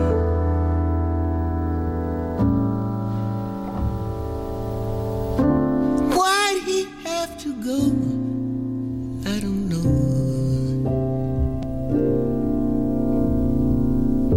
didn't say.